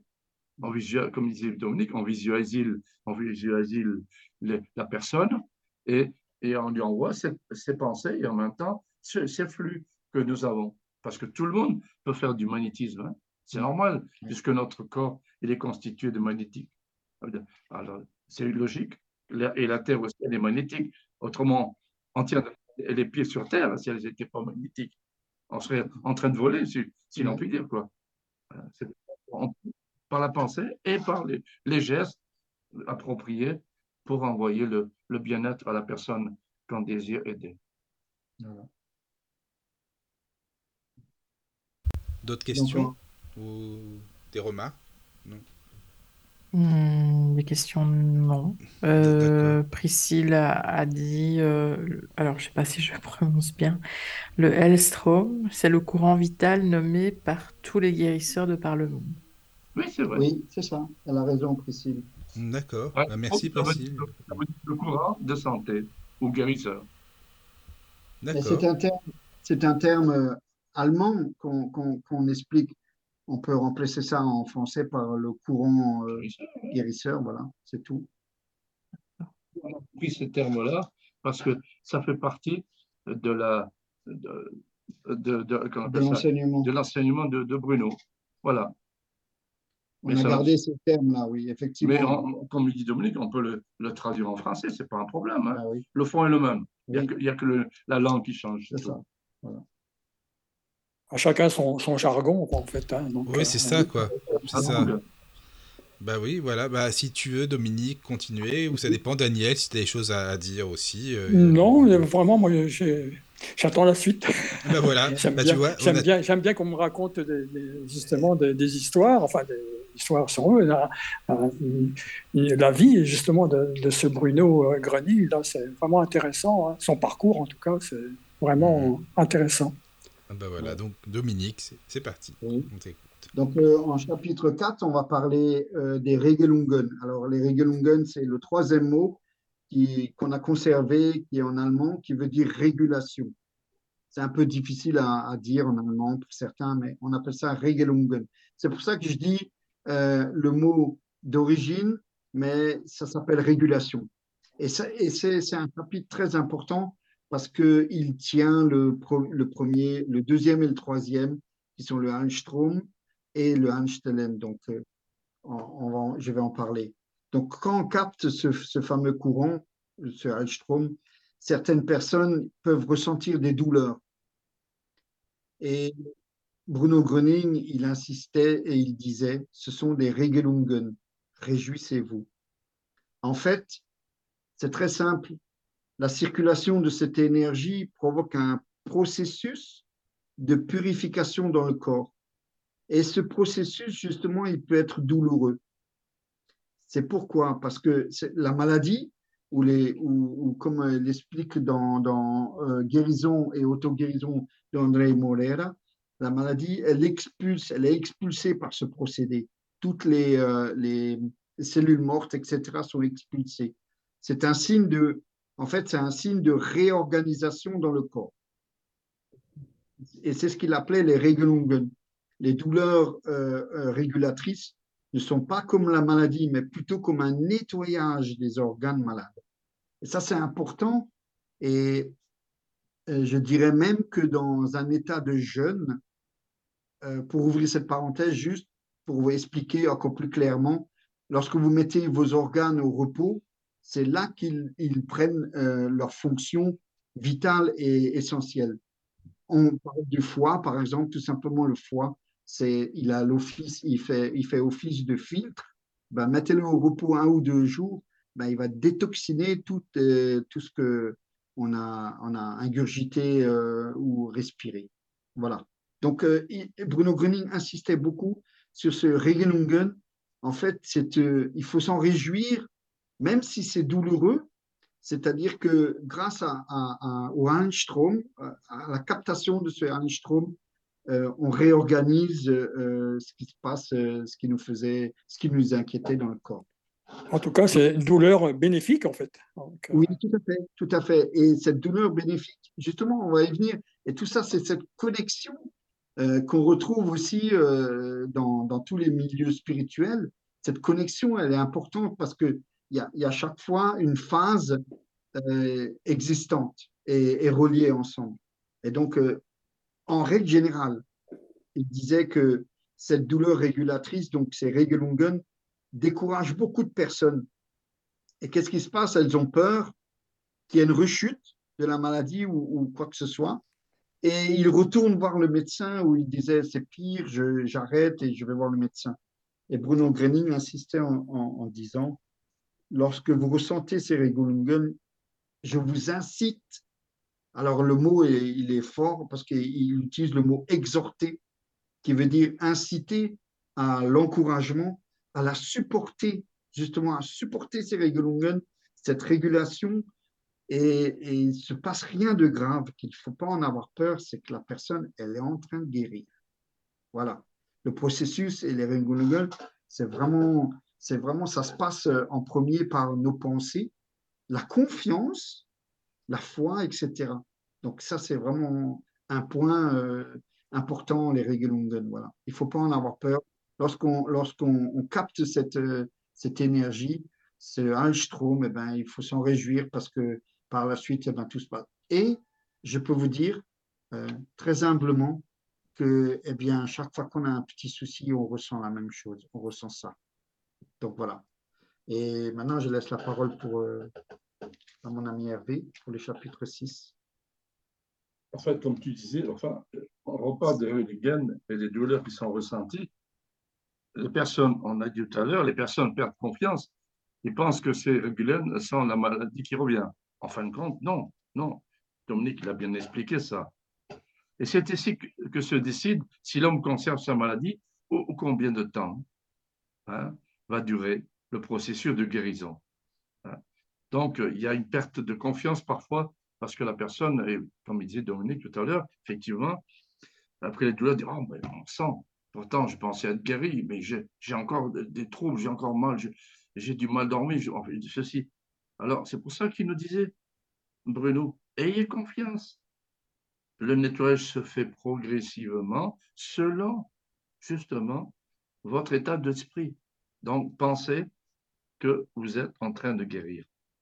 Alors, si la personne continue à croire que la, euh, la maladie part, alors elle partira. Autrement, s'il croit que la maladie est encore là, ben alors il va la conserver. S'il lutte pour la santé, alors le processus s'installe. Il a le libre arbitre et la décision dépend de lui. C'est logique. Voilà. Tu veux guérir? Ah ben tu laisses tomber, mets de côté toutes ces histoires-là de pensée, de maladie. Et tu te bases sur ta guérison, ta propre guérison. C'est peut-être parce que, ouais, mais si la personne ressent encore euh, des, ou des douleurs, comme vous le disiez, ou euh, bah, des, bah, des choses qui sont encore dans son corps, peut-être qu'elle se dit ah non, mais finalement ça marche pas. Et si ça, c'est peut-être pour ça que qu'elles ne sont pas positives aussitôt, en fait, finalement, quoi. Bon, c'est un, un, réflexe. C'est un hein, réflexe, oui, voilà, ben c'est ça. C'est humain. Hein? Hein, tu, tu, penses, euh, la, la, personne pense que euh, que ce, choc-là qu'elle a eu hein, euh, revient à nouveau. Choc, je veux dire, si elle s'est cassé la, figure, elle s'est fait mal, ou si elle a des douleurs de, dos, tout ça là. dit, mais bon Dieu, mais c'est pas possible. Pourtant, normalement, je, on m'a dit que ça, ça doit passer. Mais ayez confiance. Le nettoyage se fait progressivement selon vos pensées. Parce que c'est votre état d'esprit qui détermine si vous allez guérir rapidement Oui. ou petit à Mais petit. en même temps, euh, Jésus disait toujours ta foi t'a sauvé, hein, c'est pareil. hein. Ah oui, c'est ce qu'il avait dit. Euh, une, je me souviens euh, d'avoir lu ça quand euh, il y a une, une dame âgée qui lui a touché le manteau à Jésus. Oui, Il a dit, c'est Seigneur, tu m'as, tu m'as guéri. Il a dit non, c'est ta foi qui te guérit. oui, c'est ça, oui. Mm. Ouais. Donc, je répète à nouveau, chacun a son libre arbitre. Si on veut être convenable, on sera convenable. Si on ne le veut pas, ben, tant pis, euh, on subira les conséquences néfastes. C'est pour ça qu'on dit souvent aux gens, mais euh, moi je respecte votre libre arbitre, mais si vous réfléchissez bien, parce que vous êtes quand même quelqu'un d'intelligent, vous, vous savez très bien que si vous faites du mal, ben, vous, allez un jour vous repentir, c'est logique. hein. Alors, ne parlez pas à tort et à travers, mais si vous avez le droit, mais vous avez le droit de donner votre avis, mais pas en, dans le mensonge ou la méchanceté. Hein, On a le droit de dire à quelqu'un, moi ça m'est arrivé à un copain, j'ai dit, écoute, je t'aime bien, mais ce que je ne supporte pas, c'est que tu mens. Tu dis que tu viens, tu dis que tu viens, après tu viens pas, et on ne sait même pas si tu viens. Alors il m'a dit, j'aime bien que ce que tu me dis. J'ai dit, mais attends, je suis quelqu'un comme tout le monde, hein, hein. Je n'aime pas, le mensonge, hein. Et puis ça, c'est pas, pour moi, je ne supporte pas, mais je le dis gentiment. Et c'est pourtant toujours mon ami. Voilà. Bon, maintenant, je laisse la parole à, Dominique pour le chapitre 6. hein. Ouais, merci Hervé. Donc, euh, le, point qu'il a soulevé, il est très important et on en parle aussi. euh, euh, un des attributs de l'âme, c'est ce fameux libre arbitre. On l'a toujours de choisir.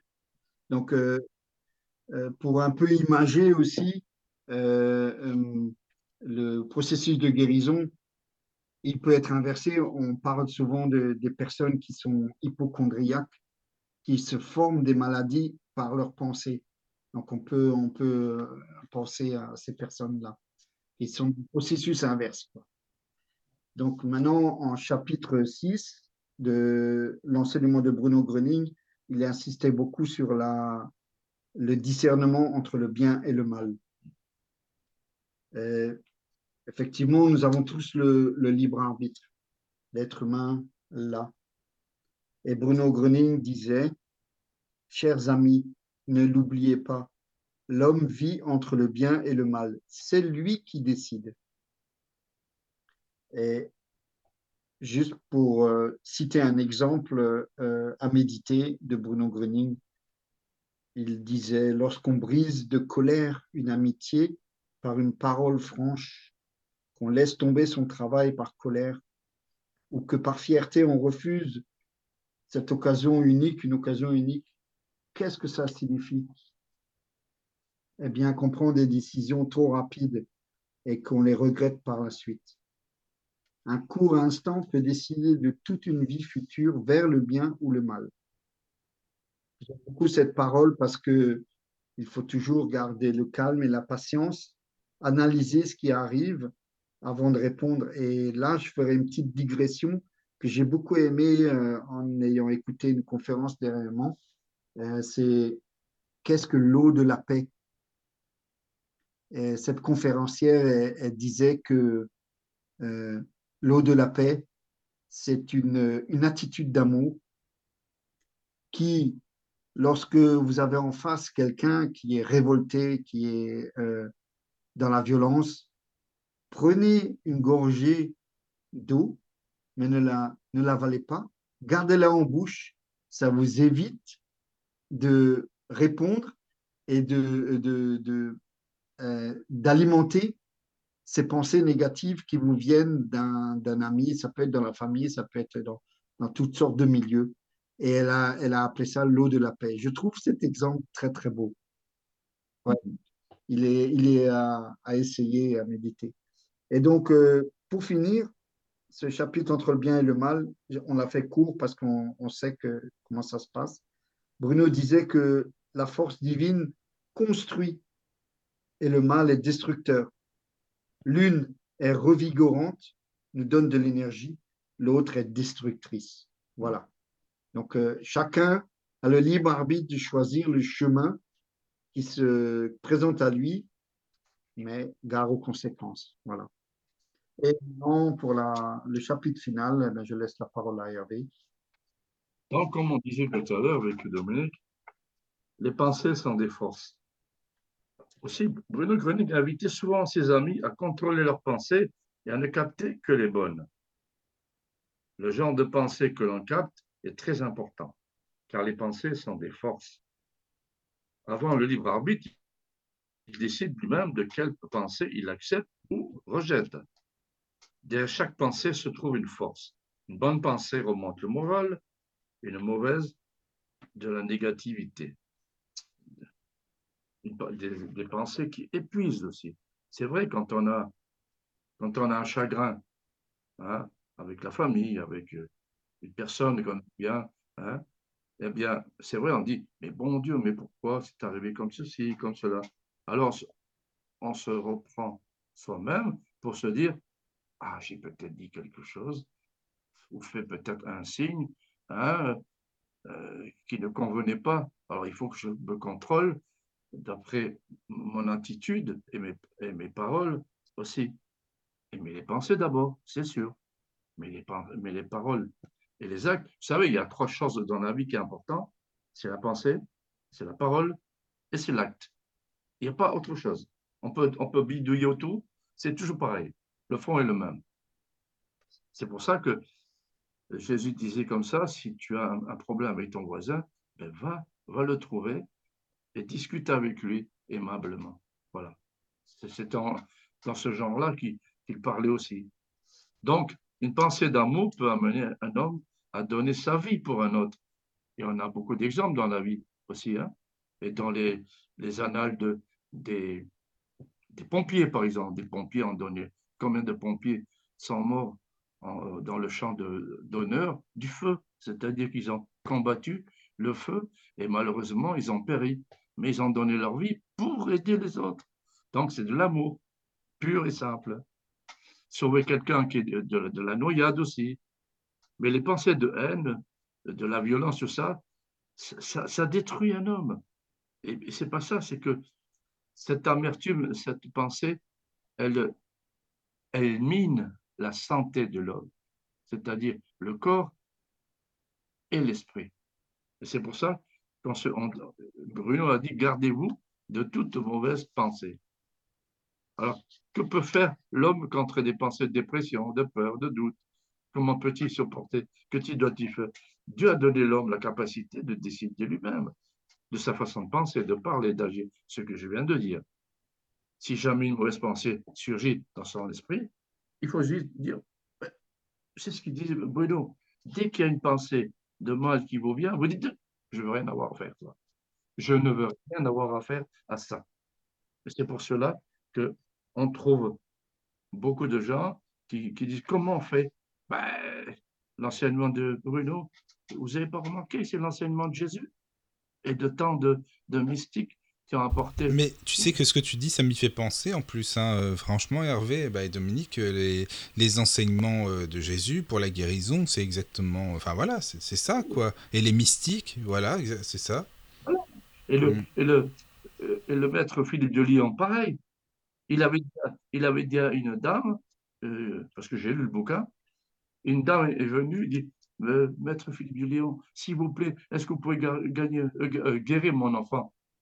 Il dit alors, à condition que pendant trois jours, vous dites plus du mal de votre voisine. ah, c'est pas mal ça. Ah oui. Oui, ça faut le faire, ça. tu peux rentrer, il est guéri. On a reçu un témoignage de, de Priscille. Ah, voilà, d'accord. Donc, alors, elle dit bonsoir Caroline, Michael, Daniel, Charles, Dominique, Hervé. Euh, je suis née en Lorraine, près de chez vous. Alors, j'ai été guérie de la maladie d'Addison, une maladie dont on ne guérit pas normalement, lors de la semaine qui se déroule une fois par an à Samwens. Bon, je ne sais pas si je prononce bien. Oui, c'est la... on prononce Samwens. Oui, c'est en ah, hein, je pense. Ah, ok. À la minute même où nous sommes arrivés sur le parking, alors que j'étais à bout de souffle et que j'y croyais à peine après avoir été malade durant six années, c'était vraiment incroyable. Je suis infirmière et autour de moi, au travail, on ne comprenait pas. J'abrégeais en parlant de guérison spirituelle. J'ai témoigné dans trois cercles d'amis, Cambrai, Lille, Valenciennes. Il me reste à rédiger mon témoignage et à l'envoyer accompagné de toutes les preuves médicales avant, après. C'est plus tard que j'ai entendu que Bruno était capable de faire repousser des membres, c'est lui-même qui le disait. Je suis la preuve vivante que les miracles existent et pas seulement à Lourdes ou à San Damiano. Merci pour votre émission. Peu de gens connaissent Bruno Groning et pourtant des milliers de personnes ont été guéries par lui à travers le monde. Je continue de faire appel à lui lorsqu'une situation est grave et il répond toujours présent efficacement. Bonne soirée, bis Priscille. Ah, mais c'est Ah, un bon merci, témoignage. Hein. Ah, C'est super. Merci, Priscille. Ah oui, oui, merci beaucoup. hein. Ah, ah. ça. Alors, je peux, je peux vous donner un- un- une anecdote au sujet de San Damiano. Été là-bas, en pèlerinage. Eh bien, c'est Mama Rosa. Mama Rosa, c'était une, une dame qui avait des enfants, tout ça, et elle était très, très pauvre. Et euh, d'après ce qui, qui a été dit, moi, je ne fais que rapporter, hein, il y a une, il y a une dame, une jeune femme, qui tape à la porte, qui lui dit, écoutez, euh, est-ce que vous avez quelque chose à, à manger? Parce que, voilà, euh, elle dit, Bah, écoutez, j'ai quelques pommes, vous savez, je suis une, une femme très pauvre et j'ai des enfants, tout ça là. Elle dit, Bah, écoutez, moi je vous donne ma pomme, ça. Et il s'avérait que c'était- et c'était la Vierge Marie qui était, dé- qui était déguisée en pauvre air et, et qui l'a et qui l'a aidé, bien sûr. Et depuis, elle a fait le, ce pèlerinage à San Damiano, c'était en Italie, où j'étais, on avait été en, en autobus avec un groupe. hein. Et il y a, euh, je peux vous dire quelque chose qui était spontané. Il y a, dans le temps, on avait des appareils photo euh, instantanés, vous voyez hein Vous vous rappelez? On a Oui, oui. et vous avez la photo. Eh bien, il y a un monsieur qui a pris une photo de la Vierge Marie en statue, je parle. hein. Et figurez-vous, en double, il y avait la Vierge, comme si elle était apparue. Les Ah deux, oui, est imprimé sur la photo. hein. Ah ouais. carrément, carrément. Et Ah on ouais. voyait bien Mhm. entre la statue et la Vierge qui est apparue. C'est incroyable. Alors, il y a des gens qui ont dit, ouais, il a fait. Mais, mais il a fait où? Il a fait la photo devant la statue et il n'y avait personne autour. Oui, bien sûr, autour des gens, mais je parle autour de la statue. Il n'y avait personne. Hein et pourtant, il y a eu l'apparition de la Vierge. Voilà. Donc, comme quoi, les, esprits de bonté, les esprits guérisseurs, comme on est à l'heure, peuvent apparaître pour montrer aux gens qui sont incrédules que ça existe. Voilà. Je voudrais, je voudrais juste, si vous permettez, euh, finir sur cette note parce que je la trouve intéressante. Euh, lorsque Bruno a dit euh, Quand je ne serai plus sur cette terre en tant qu'homme, c'est-à-dire quand je serai, j'aurai laissé mon corps, alors l'humanité sera à un point tel que chacun pourra vivre et des guérisons par lui-même. Et en fait, euh, c'est ce qui se passe également avec Jésus. Ouais. Et tant d'autres comme Padre Pio aussi, où il y a des, associations de Padre Pio à, Nice et je ne sais où encore. Et je voudrais citer une autre médium guérisseuse qui s'appelait Maria Munoz, que j'aime beaucoup, euh, qui a fondé euh, le spiritisme christique à Casablanca avec euh, beaucoup euh, avec les frères Botella et les autres euh, dont j'oublie le nom. Et en fait, lors de sa, désincarnation, plus tard, dans un autre groupe, ils ont reçu une communication de Maria Munoz qui ressemble exactement et qui prouve ce que Bruno Gröning a dit. C'est pour ça que c'est important que je terminer cette note. Dans le monde spirit, Maria Munoz participe avec d'autres esprits évolués à un travail de régénération de l'humanité. Elle aide des esprits à se réincarner pour accomplir des missions humanitaires. Elle instruit aussi d'autres esprits dans les prochaines décennies, donc dans les futures années qui vont venir sur Terre, doués de facultés médiumniques pour témoigner du monde spirituel. Donc voilà encore une preuve que tous ces esprits euh, et que l'âme existe après la mort, que la mort c'est l'état, c'est euh, la mort c'est uniquement le corps physique et, et, que, et que la vie continue dans l'au-delà. Et pour ces personnes qui étaient tellement avancées comme Bruno Gröning et Maria Munoz et tant d'autres encore, eh bien, le travail continue pour eux. Et ça, si ce n'est pas un message de consolation et d'espérance pour nous, je ne sais plus quoi dire. je suis d'accord. Un, beau message, ouais. C'est vrai. Mais je suis d'accord avec ça. Je suis d'accord avec ce que tu dis. Caro, tu voulais dire euh, euh, ben, Priscilla a rajouté qu'elle est allée aussi à San Damiano et qu'elle a une photo euh, où en 1987, sur une pellicule argentique, Jésus est apparu. Ah ben voilà, comme je disais pour la Vierge. Hein. Hmm. Mhm. D'accord. Mais alors, est-ce que Bruno Gröning, euh, dans les, dans les cercles des amis de Bruno, euh, dans ce que vous faites, par exemple, enfin, les, toutes les activités, l'enseignement de Bruno, vous, vous, le ressentez? Enfin, il y a une présence quand même, il y a quelque chose qui fait que vous, vous ressentez quand même qu'il est, il est toujours là, il est toujours à, à vous aider, à, apporter l'enseignement? Nous, il a promis, il tient sa parole.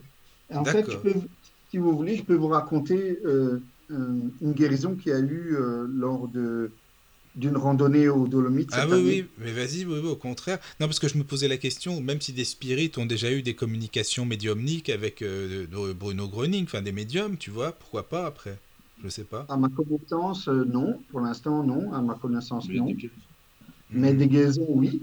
Ah bah des guérisons, d'accord. Bah alors, euh, oui, si tu veux nous expliquer, euh, alors là, euh, n'hésite pas. Hein.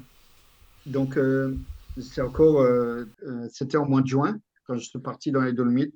Au troisième jour, c'était mercredi, nous étions dans un groupe de 10, 10, personnes et nous randonnions pour découvrir une chapelle, je ne sais plus, en pleine forêt. La chapelle se situait en pleine forêt et ce lieu était riche d'énergie parce qu'il y avait beaucoup de témoignages de, de désincarnation, euh, d'être aimé, d'être cher d'une mère, d'une fille, d'un père, etc.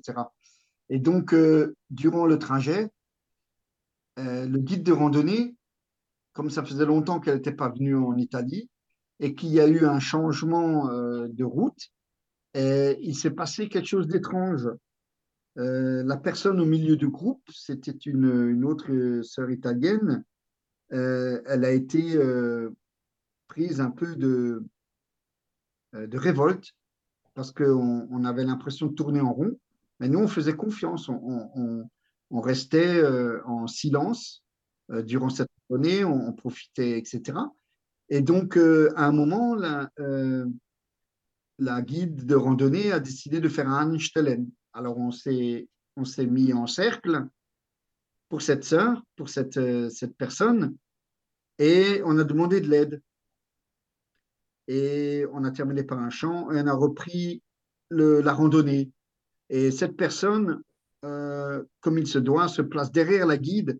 En fait, le maillon le plus faible, pas le maillon, j'aime pas utiliser ça, la personne qui a des problèmes pour marcher, euh, se met derrière le guide et nous suivons euh, son pas et son allure, ce qui permet, si la personne a besoin de récupérer de l'énergie ou du Armstrong, ça va se faire lentement. Et donc, on a senti une deuxième attaque de cette personne. Et puis, on a refait un, un, un une deuxième fois, quelques mètres plus loin. Et là, c'était formidable parce que j'ai une image qui est venue, que j'ai partagée après, en fin de, en fin de randonnée. Et puis surtout, l'acte qui s'est passé par la suite. Donc, euh, après ce Einstein, je termine, après cette mise en, en captation, euh, la personne qui était si faible, elle est, elle est passée devant la guide avec au moins 25 mètres d'avance, avec la joie de vivre, avec le sourire, et on était tous euh, heureux pour elle parce qu'elle a reçu ce Almstrom. Donc, donc par la suite, elle est revenue, bien sûr, avec la guide, mais avec cette énergie. Et il y avait beaucoup de pleurs. Hein. Parfois, les Regelungen se passent par une forte émotion, voilà, une chaleur, etc. Et on, nous avons trouvé cette chapelle, nous avons fait la pause déjeuner là, nous avons pris des photos, etc. C'était formidable, le lieu était très bien. Et sur la route du retour, à la fin, ben, j'ai partagé l'image que j'ai reçue au deuxième Einstellen, au moment où, où elle a capté euh, ce, ce cette, personne. Et elle a dit, et j'ai dit, eh bien, nous étions comme dans une cordée, tous, il y avait une grande corde, et nous étions en train de tirer de cette corde, et la personne la plus faible était devant, et au bout de cette corde, j'ai vu un grand monsieur énorme, juste les contours un peu obscurs, les noirs comme ça, et il tirait sur cette corde, on disait courage mes enfants, courage, venez. Et ça, c'était un très très beau message. Oui, et puis par la suite, eh ben, cette sœur s'appelle Norma, c'était une italienne, qui, euh, quand on a fait ce partage, eh ben, elle est venue au milieu du cercle. Elle a remercié tout le monde et elle a remercié Bruno et bien sûr notre père pour ce, cette aide et euh, ce partage et belle voilà. Ah oui. Donc ça c'est ça c'est un beau témoignage. Merci parce que c'est vraiment une belle, histoire. C'est là que tu dis que voilà, il est toujours là, il est toujours euh, dans le monde spirituel et, voilà, il est présent quoi. C'est ça. Exactement. c'est un beau témoignage. Hein. Merci Dominique. Ah vraiment, c'est. Merci. Alors, il y a euh, Priscille, mais alors bon, évidemment, c'est pas radiophonique, mais Caro pourrait le laisser sur la page si ça vous intéresse. Euh, il y, a Priscille qui nous a envoyé une photo euh, euh, bah, par rapport à justement certainement une manifestation aussi qu'il y a eu avec Bruno Groning. Enfin, je pense que c'est ça. Donc, on, le mettra sur la page et comme ça, les amis, vous pourrez la voir. Et, et comme c'est dans le groupe WhatsApp de la radio, d'ailleurs, je le dis pas souvent, mais j'en profite hein, pour celles et ceux qui veulent faire partie du groupe WhatsApp de la radio, c'est-à-dire avoir les nouvelles de la radio, les émissions qui vont avoir lieu, les liens des podcasts eh bien, n'hésitez pas, ce sera avec grand plaisir. Le groupe WhatsApp, il est là pour ça. Je le dis jamais, c'est vrai que j'oublie, euh, mais bon, voilà. J'y pense parce que Priscille a envoyé une photo dedans. Voilà, tout simplement. Super, euh, merci beaucoup. C'est génial. Ah non, mais tu verras, Dominique. Bah, Caro, tu, la, tu peux la décrire, je sais pas, même si c'est à l'antenne, comme ça on peut la déposer après sur la page. Une brève description. Ça peut être sympa aussi, que tu, parce qu'elle a dit qu'elle l'a gardé depuis son, ses 17 ans et qu'elle la gardera depuis euh, bah, jusqu'à sa mort au final. Donc voilà, si, si, tu veux. oui, je suis sur mon, Mon téléphone, c'est en petit. Euh, elle explique que les personnes sont toutes debout et non assises. La photo a été prise plus haut dans le ciel et au moment du tirage chez le photographe, voilà ce qui s'est révélé. J'ai cette photo depuis mes 17 ans, j'en ai 53, je la garderai jusqu'à ma mort. Et en fait, euh, ouais, on voit bien les gens assis et, euh, et oui, il y a une... on voit Jésus. Voilà. Ah ouais. D'accord. Euh, ouais. Sur le côté à droite. Voilà. voilà je bah, suis sur mon, téléphone et bah, on pourra le déposer. ça doit être petit. Hein, je la mettrai sur, sur, la euh, page. Facebook. Voilà, c'est ça. C'est ça. Je ah peux vous dire que dans le, dans le cercle des amis de Bruno Gröning de Colmar, on a une photo où il y a des personnes qui sont assises en train de prier. Hein, donc, ils font le Stellen. Hein, eh bien, il y a plein, plein, plein de, qu'on appelle ça, de rayons, de rayons qui se baladent. Alors, on a expliqué, ces rayons-là, c'est des rayons positifs, bien sûr. Ça veut dire que grâce à cette osmose d'Einstein du groupe, hein, tous, ces, tous, ces, rayons, eh bien, ça aide à guérir les gens. Voilà. Mm-hmm. Ah moi, moi, personnellement, le 1er, le 1er mai, j'ai fait une randonnée avec un groupe de Colmar, mais malheureusement, j'ai glissé trois fois, heureusement pas de tête, sur les fesses, et je me suis teinté le, pied gauche avec la jambe. Alors, je ne vous dis pas, euh, je ne pouvais plus randonner. Alors, heureusement qu'il y a une brave dame qui m'a qui m'a accompagné pour descendre là, parce qu'elle avait, elle avait garé la voiture pas loin de là où on, s'était arrêté pour faire une osmose de, de quoi. Mais ah oui. je, je, leur ai dit, euh, je ne sais pas pourquoi, mais quelques jours après, j'avais un peu mal, mais je n'avais pas autant mal qu'au début, quand j'ai fait la chute, parce qu'elles elles ont prié pour moi. Toutes les, personnes, elles ont prié pour moi. Comme on a dit tout à l'heure, c'est une osmose de, de bien-être. De, hein. Eh bien, figurez-vous, bon, j'ai mis un peu de pommade, tout ça là, patati patata. Eh bien, un, mois après, c'était fini. Je n'avais plus rien. Je n'avais plus rien.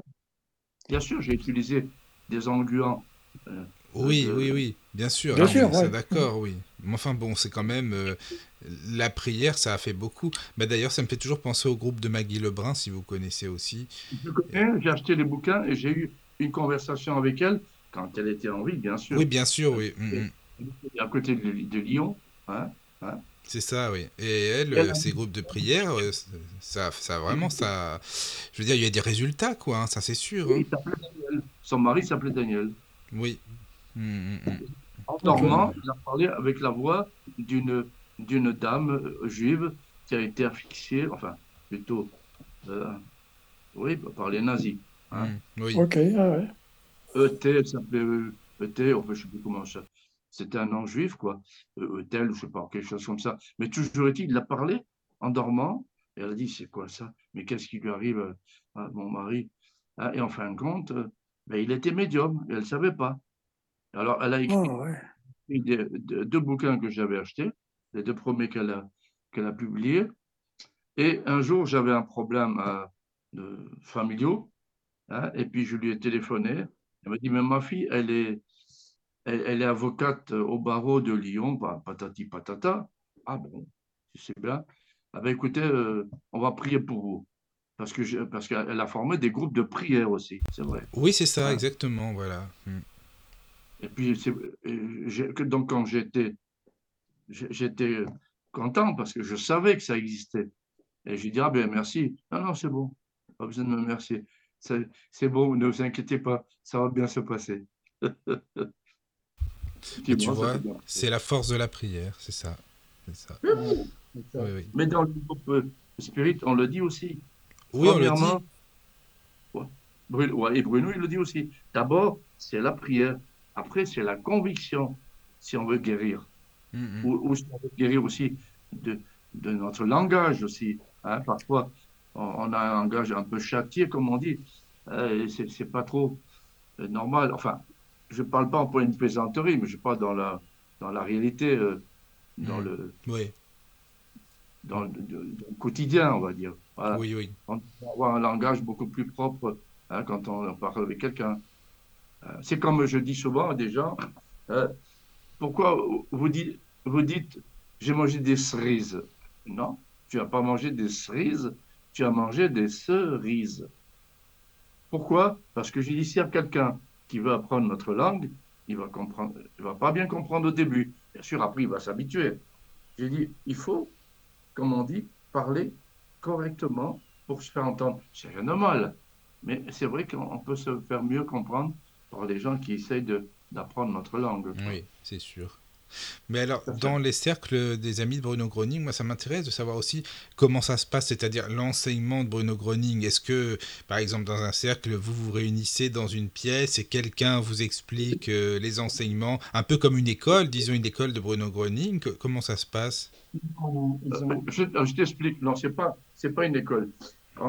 pour l'enseignement, donc pour l'initiation, on appelle ça. Oui, l'initiation, oui. Alors, on fait venir les, personnes, on commence à, à, 14h30, donc à 14h, hein, on, a des gens qui, qui viennent s'initier.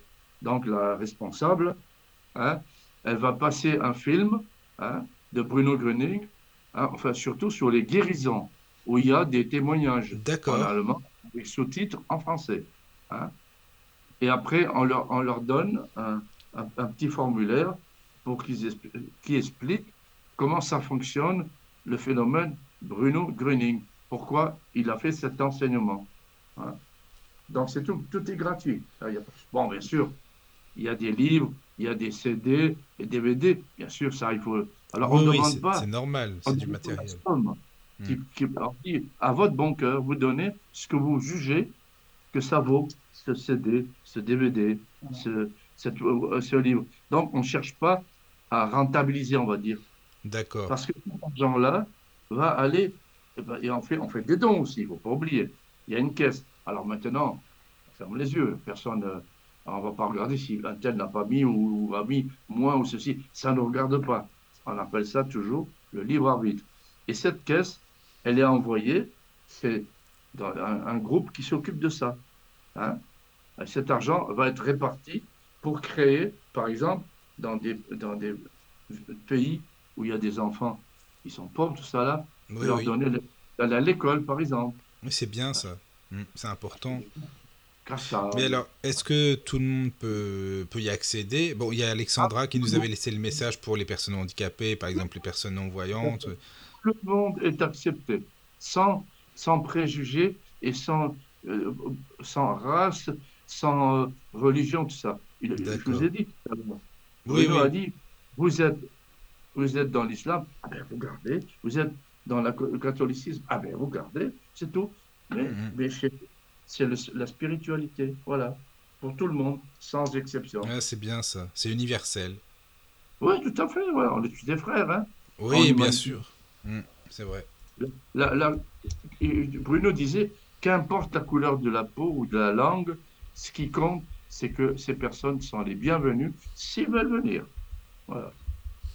Et puis, c'est pas, pas quotidiennement ou toutes les semaines, ça se passe toutes les trois semaines, Michael, et ça dure deux heures.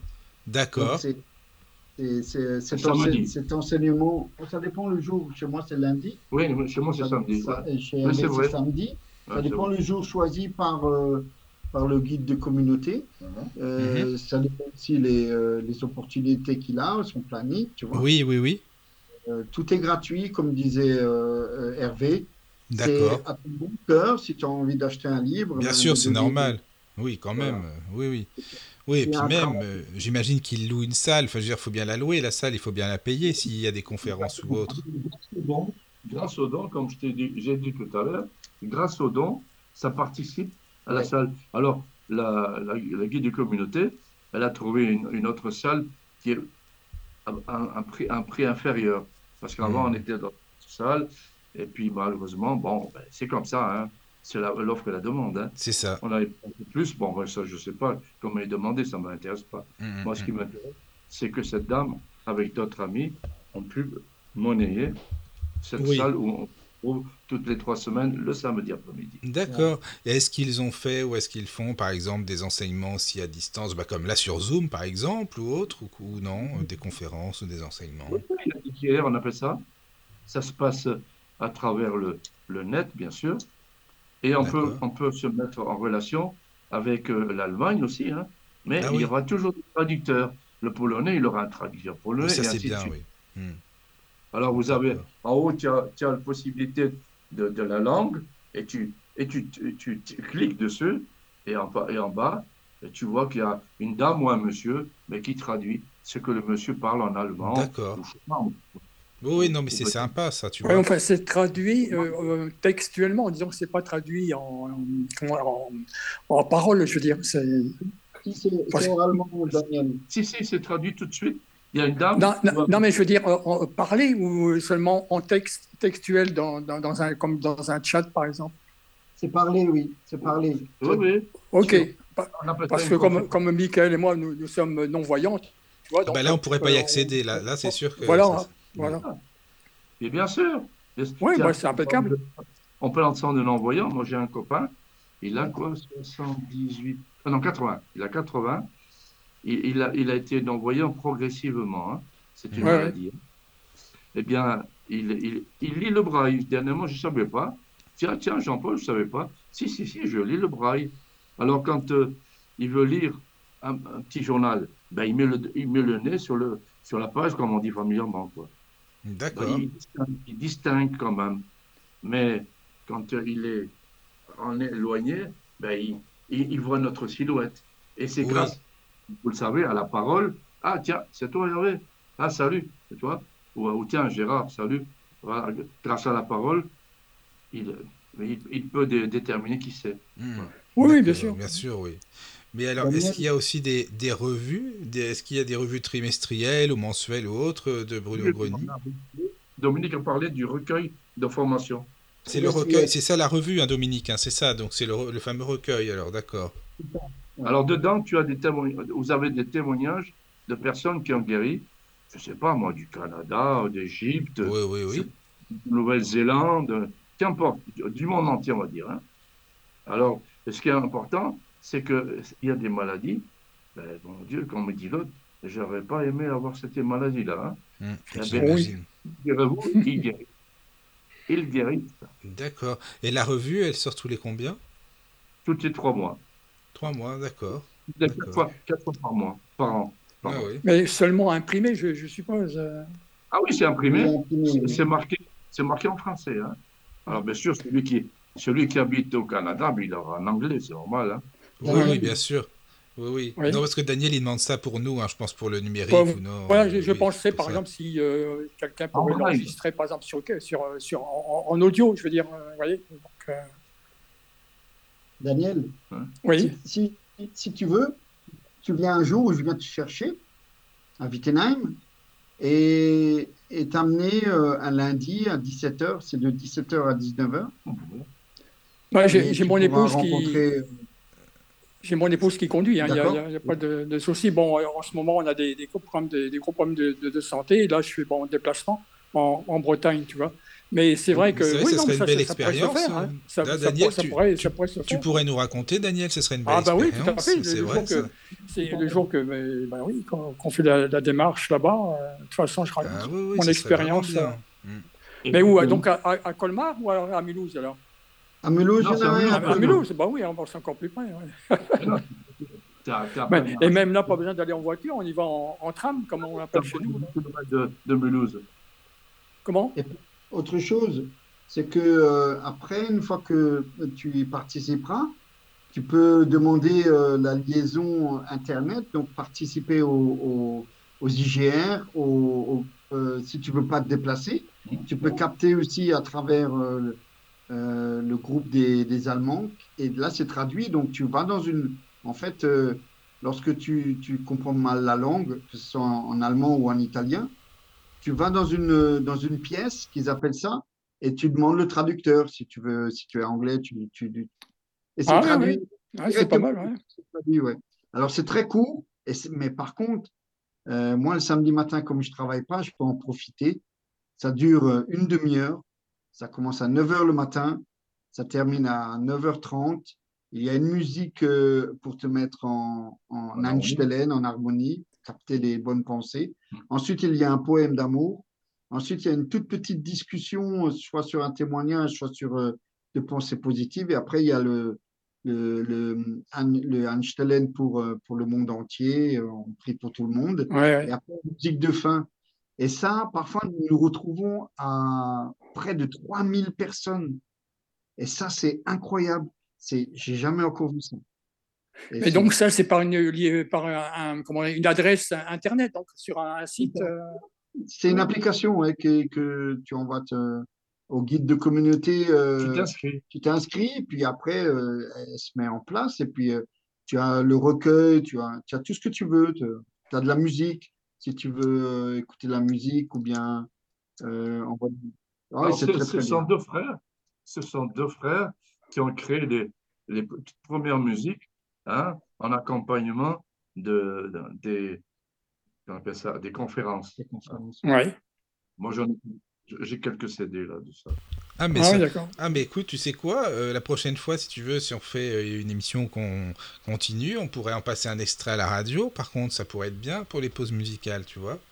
C'est incroyable, Michael, parce que j'ai j'ai pensé à t'envoyer un, un lien, je savais pas comment faire sur Mais oui. WhatsApp. Ah, La, mais, oui. la couverture, Mais ça aurait été bien. Mais je- bon, écoute, on fera, euh, c'est pas grave, on remettra ça parce que c'est vrai qu'il faut qu'on passe des, des musiques pour illustrer. Ce serait vraiment bien. Alors par Ouais. contre, j'ai une question pour vous. Est-ce que, parce que bon, vous connaissez hein, les loges, que ce soit les loges euh, maçonniques, euh, rosicruciennes, euh, et ce que vous voulez, martinisme, il y a toujours des enseignements secrets. Alors il faut vraiment être initié euh, pour avoir absolument, sinon si on en parle, c'est non, non, non, non, euh, vous n'êtes pas dedans, vous n'en faites pas partie. Alors est-ce que c'est pareil pour Bruno Groening Est-ce qu'il y a des choses vraiment euh, secrètes juste pour les initiés et les autres ne doivent pas le savoir? Ou non, c'est pour tout un chacun euh, Voilà quoi. Non, non, c'est pour tout le monde.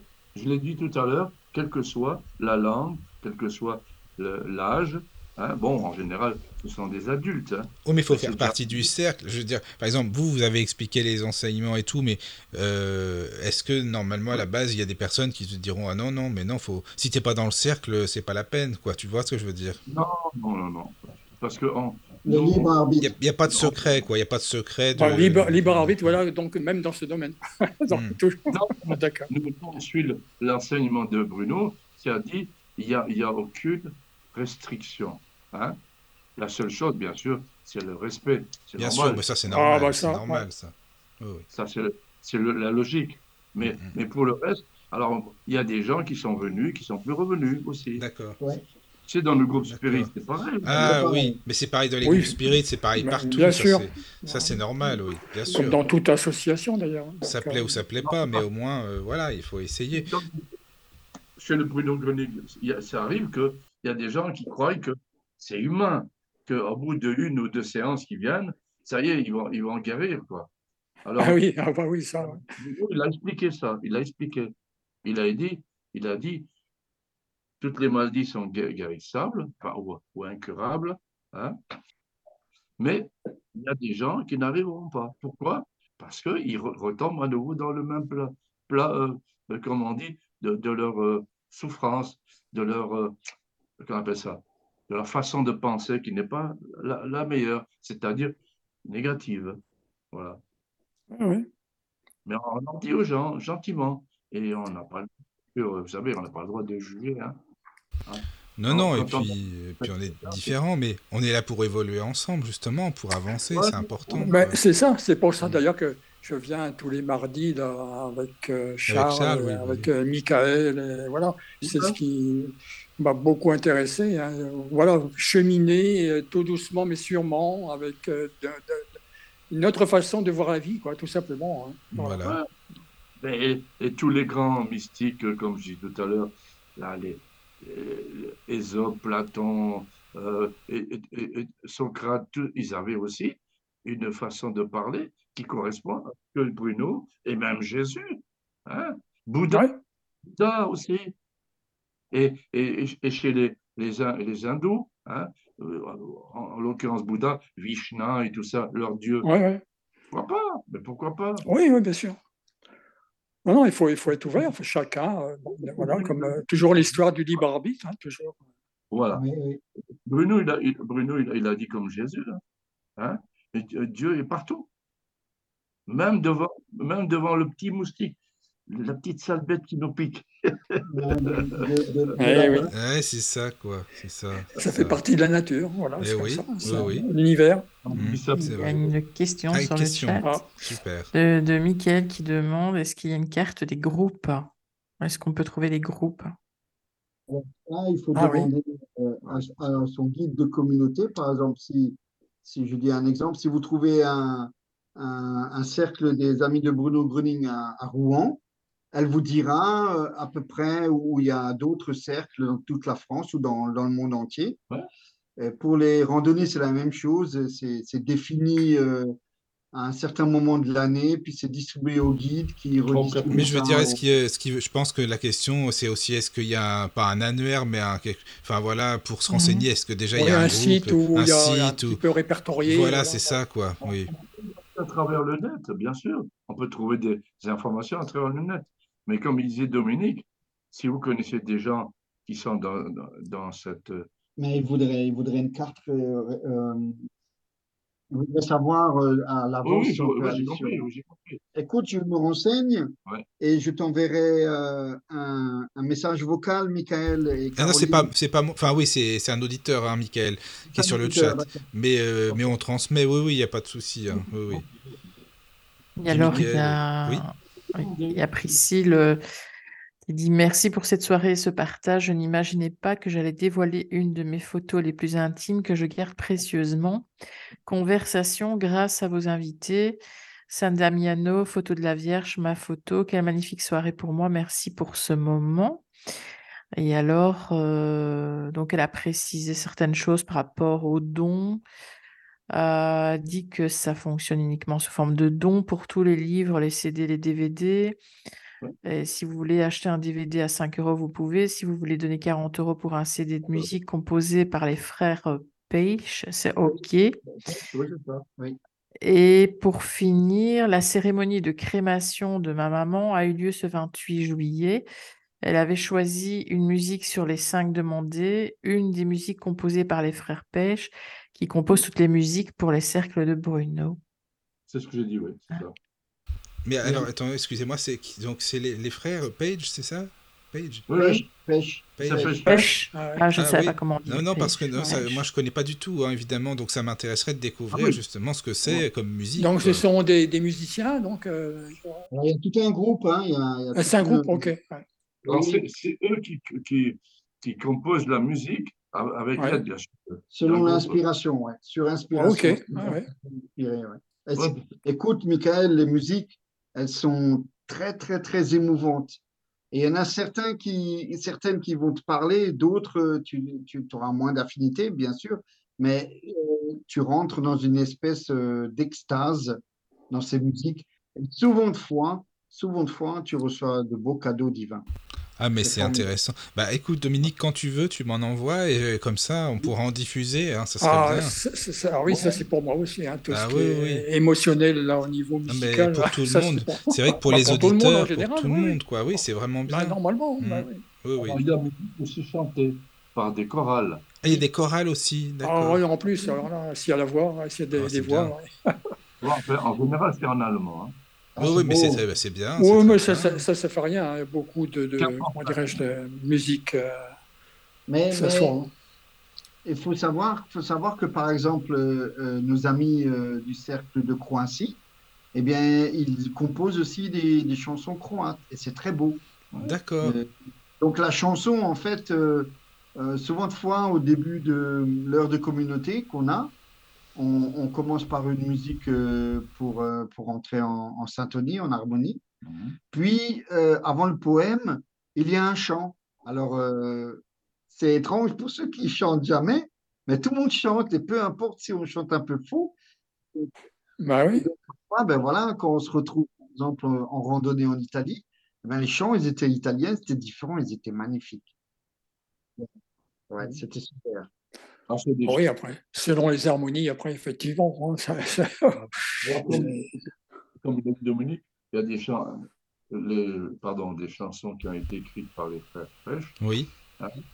en inspiration de, de Bruno, hein, puisqu'il avait donné, si- c'est pas vraiment l'autorisation, mais il avait dit oui, pourquoi pas, hein. Mais justement, on, sait si, si de son vivant, Bruno, il était, euh, bah, mais justement, j'imagine bien, mélomane, si, ou s'il était musicien, ou s'il était, il en écoutait non, beaucoup. non, On, on sait pas. la musique de, de, de, euh, comment dire, de Dieu, mais il n'était pas mélomane au sens qu'il jouait un instrument. Oui, oui, d'accord. d'accord. Bon, d'accord. Bah, en tout cas, c'est vraiment super intéressant, vraiment. hein, ce que, tout ce que vous nous avez expliqué, les amis, c'est. Ah ouais, ouais. On a appris Merci. plein de choses. Ouais. euh. Ouais. Alors, Caro, t'as pas beaucoup parlé, par contre. Disons, pour une fois, Caro, elle a pas entendu. Alors, euh, c'est J'écoute, je, oui. Ben voilà. je découvre. justement en tant que médium, qu'est-ce que t'en penses, toi, de tout ça? Non, mais c'est intéressant. C'est, une Non. vous. Bah, moi, j'étais super impressionnée quand j'ai vu le documentaire de voir qu'il guérissait euh, en étant euh, sur son balcon devant une foule entière euh, Euh, et qui ne touche pas les gens et qui ne les approche pas, en fait. Oui, moi, c'est ce qui m'a impressionné aussi à l'écoute. euh, donc, Forcément, je ne voyais pas l'image, mais à l'écoute, effectivement, sur son balcon, comme ça, faire rayonner une énergie telle que pour euh, beaucoup de personnes guérissées, quoi. Ça, c'est fou, ça. Mhm. faut dire. Non, parce que je suis un plaisantin, moi aussi, j'aime bien me blaguer. Alors je disais, j'espère que Caro ne sera pas restée sur le carreau. Non, j'espère que non pour elle. Non, quand même pas. Non, mais c'est vrai Ah. que t'as pas beaucoup Pas parlé. du tout, non. C'est ça. Moi, j'adore plaisanter parce que moi, je suis comme ça. hein. Mais il faut, Hervé, euh, tu sais, c'est Oh, bah, moi, moi, c'est Tu pareil. sais, on est comme ça aussi sur le Lotus. hein. Il n'y a pas de langue Je, de suis- je bois. suis le premier euh, aussi. hein. Voilà, c'est parfait. Et puis merci pour les témoignages aussi hein, sur le chat Ah, oui, d'ailleurs, les oui. amis. Merci euh, à Priscille d'avoir été là, Mi- Mi- Michael, euh, Anne-Marie, voilà, Anne-Marie, euh, Cyril, Arnaud, monde. Yves. C'est bien, c'est Euh, bien. Je vous avais dit, hein, les amis, Thalassa aussi, que ça, ça plairait. C'était une émission Thalassa. qui intéresse Elle, beaucoup de monde. Voilà, c'est génial. Merci à tous. hein. Ouais, bah, pareil. Je sais pas si vous avez quelque chose à rajouter pour finir ou si c'est bon pour vous. Un mot Non, de la fin là Oui, voilà, un petit mot de la fin. La pensée crée et la volonté l'édifie. Ouais, c'est ça. Ah, Bah, C'est un Voilà. beau mot de la fin. Alors merci Voilà. beaucoup. Merci. Merci. Dormez Merci bien. Bonne nuit à tous. Bonne nuit à tous. À bientôt. À bientôt. Vibration, vibration. Inspiration, inspiration. Clé d'évolution. La radio du lotus vous ouvre ses portes.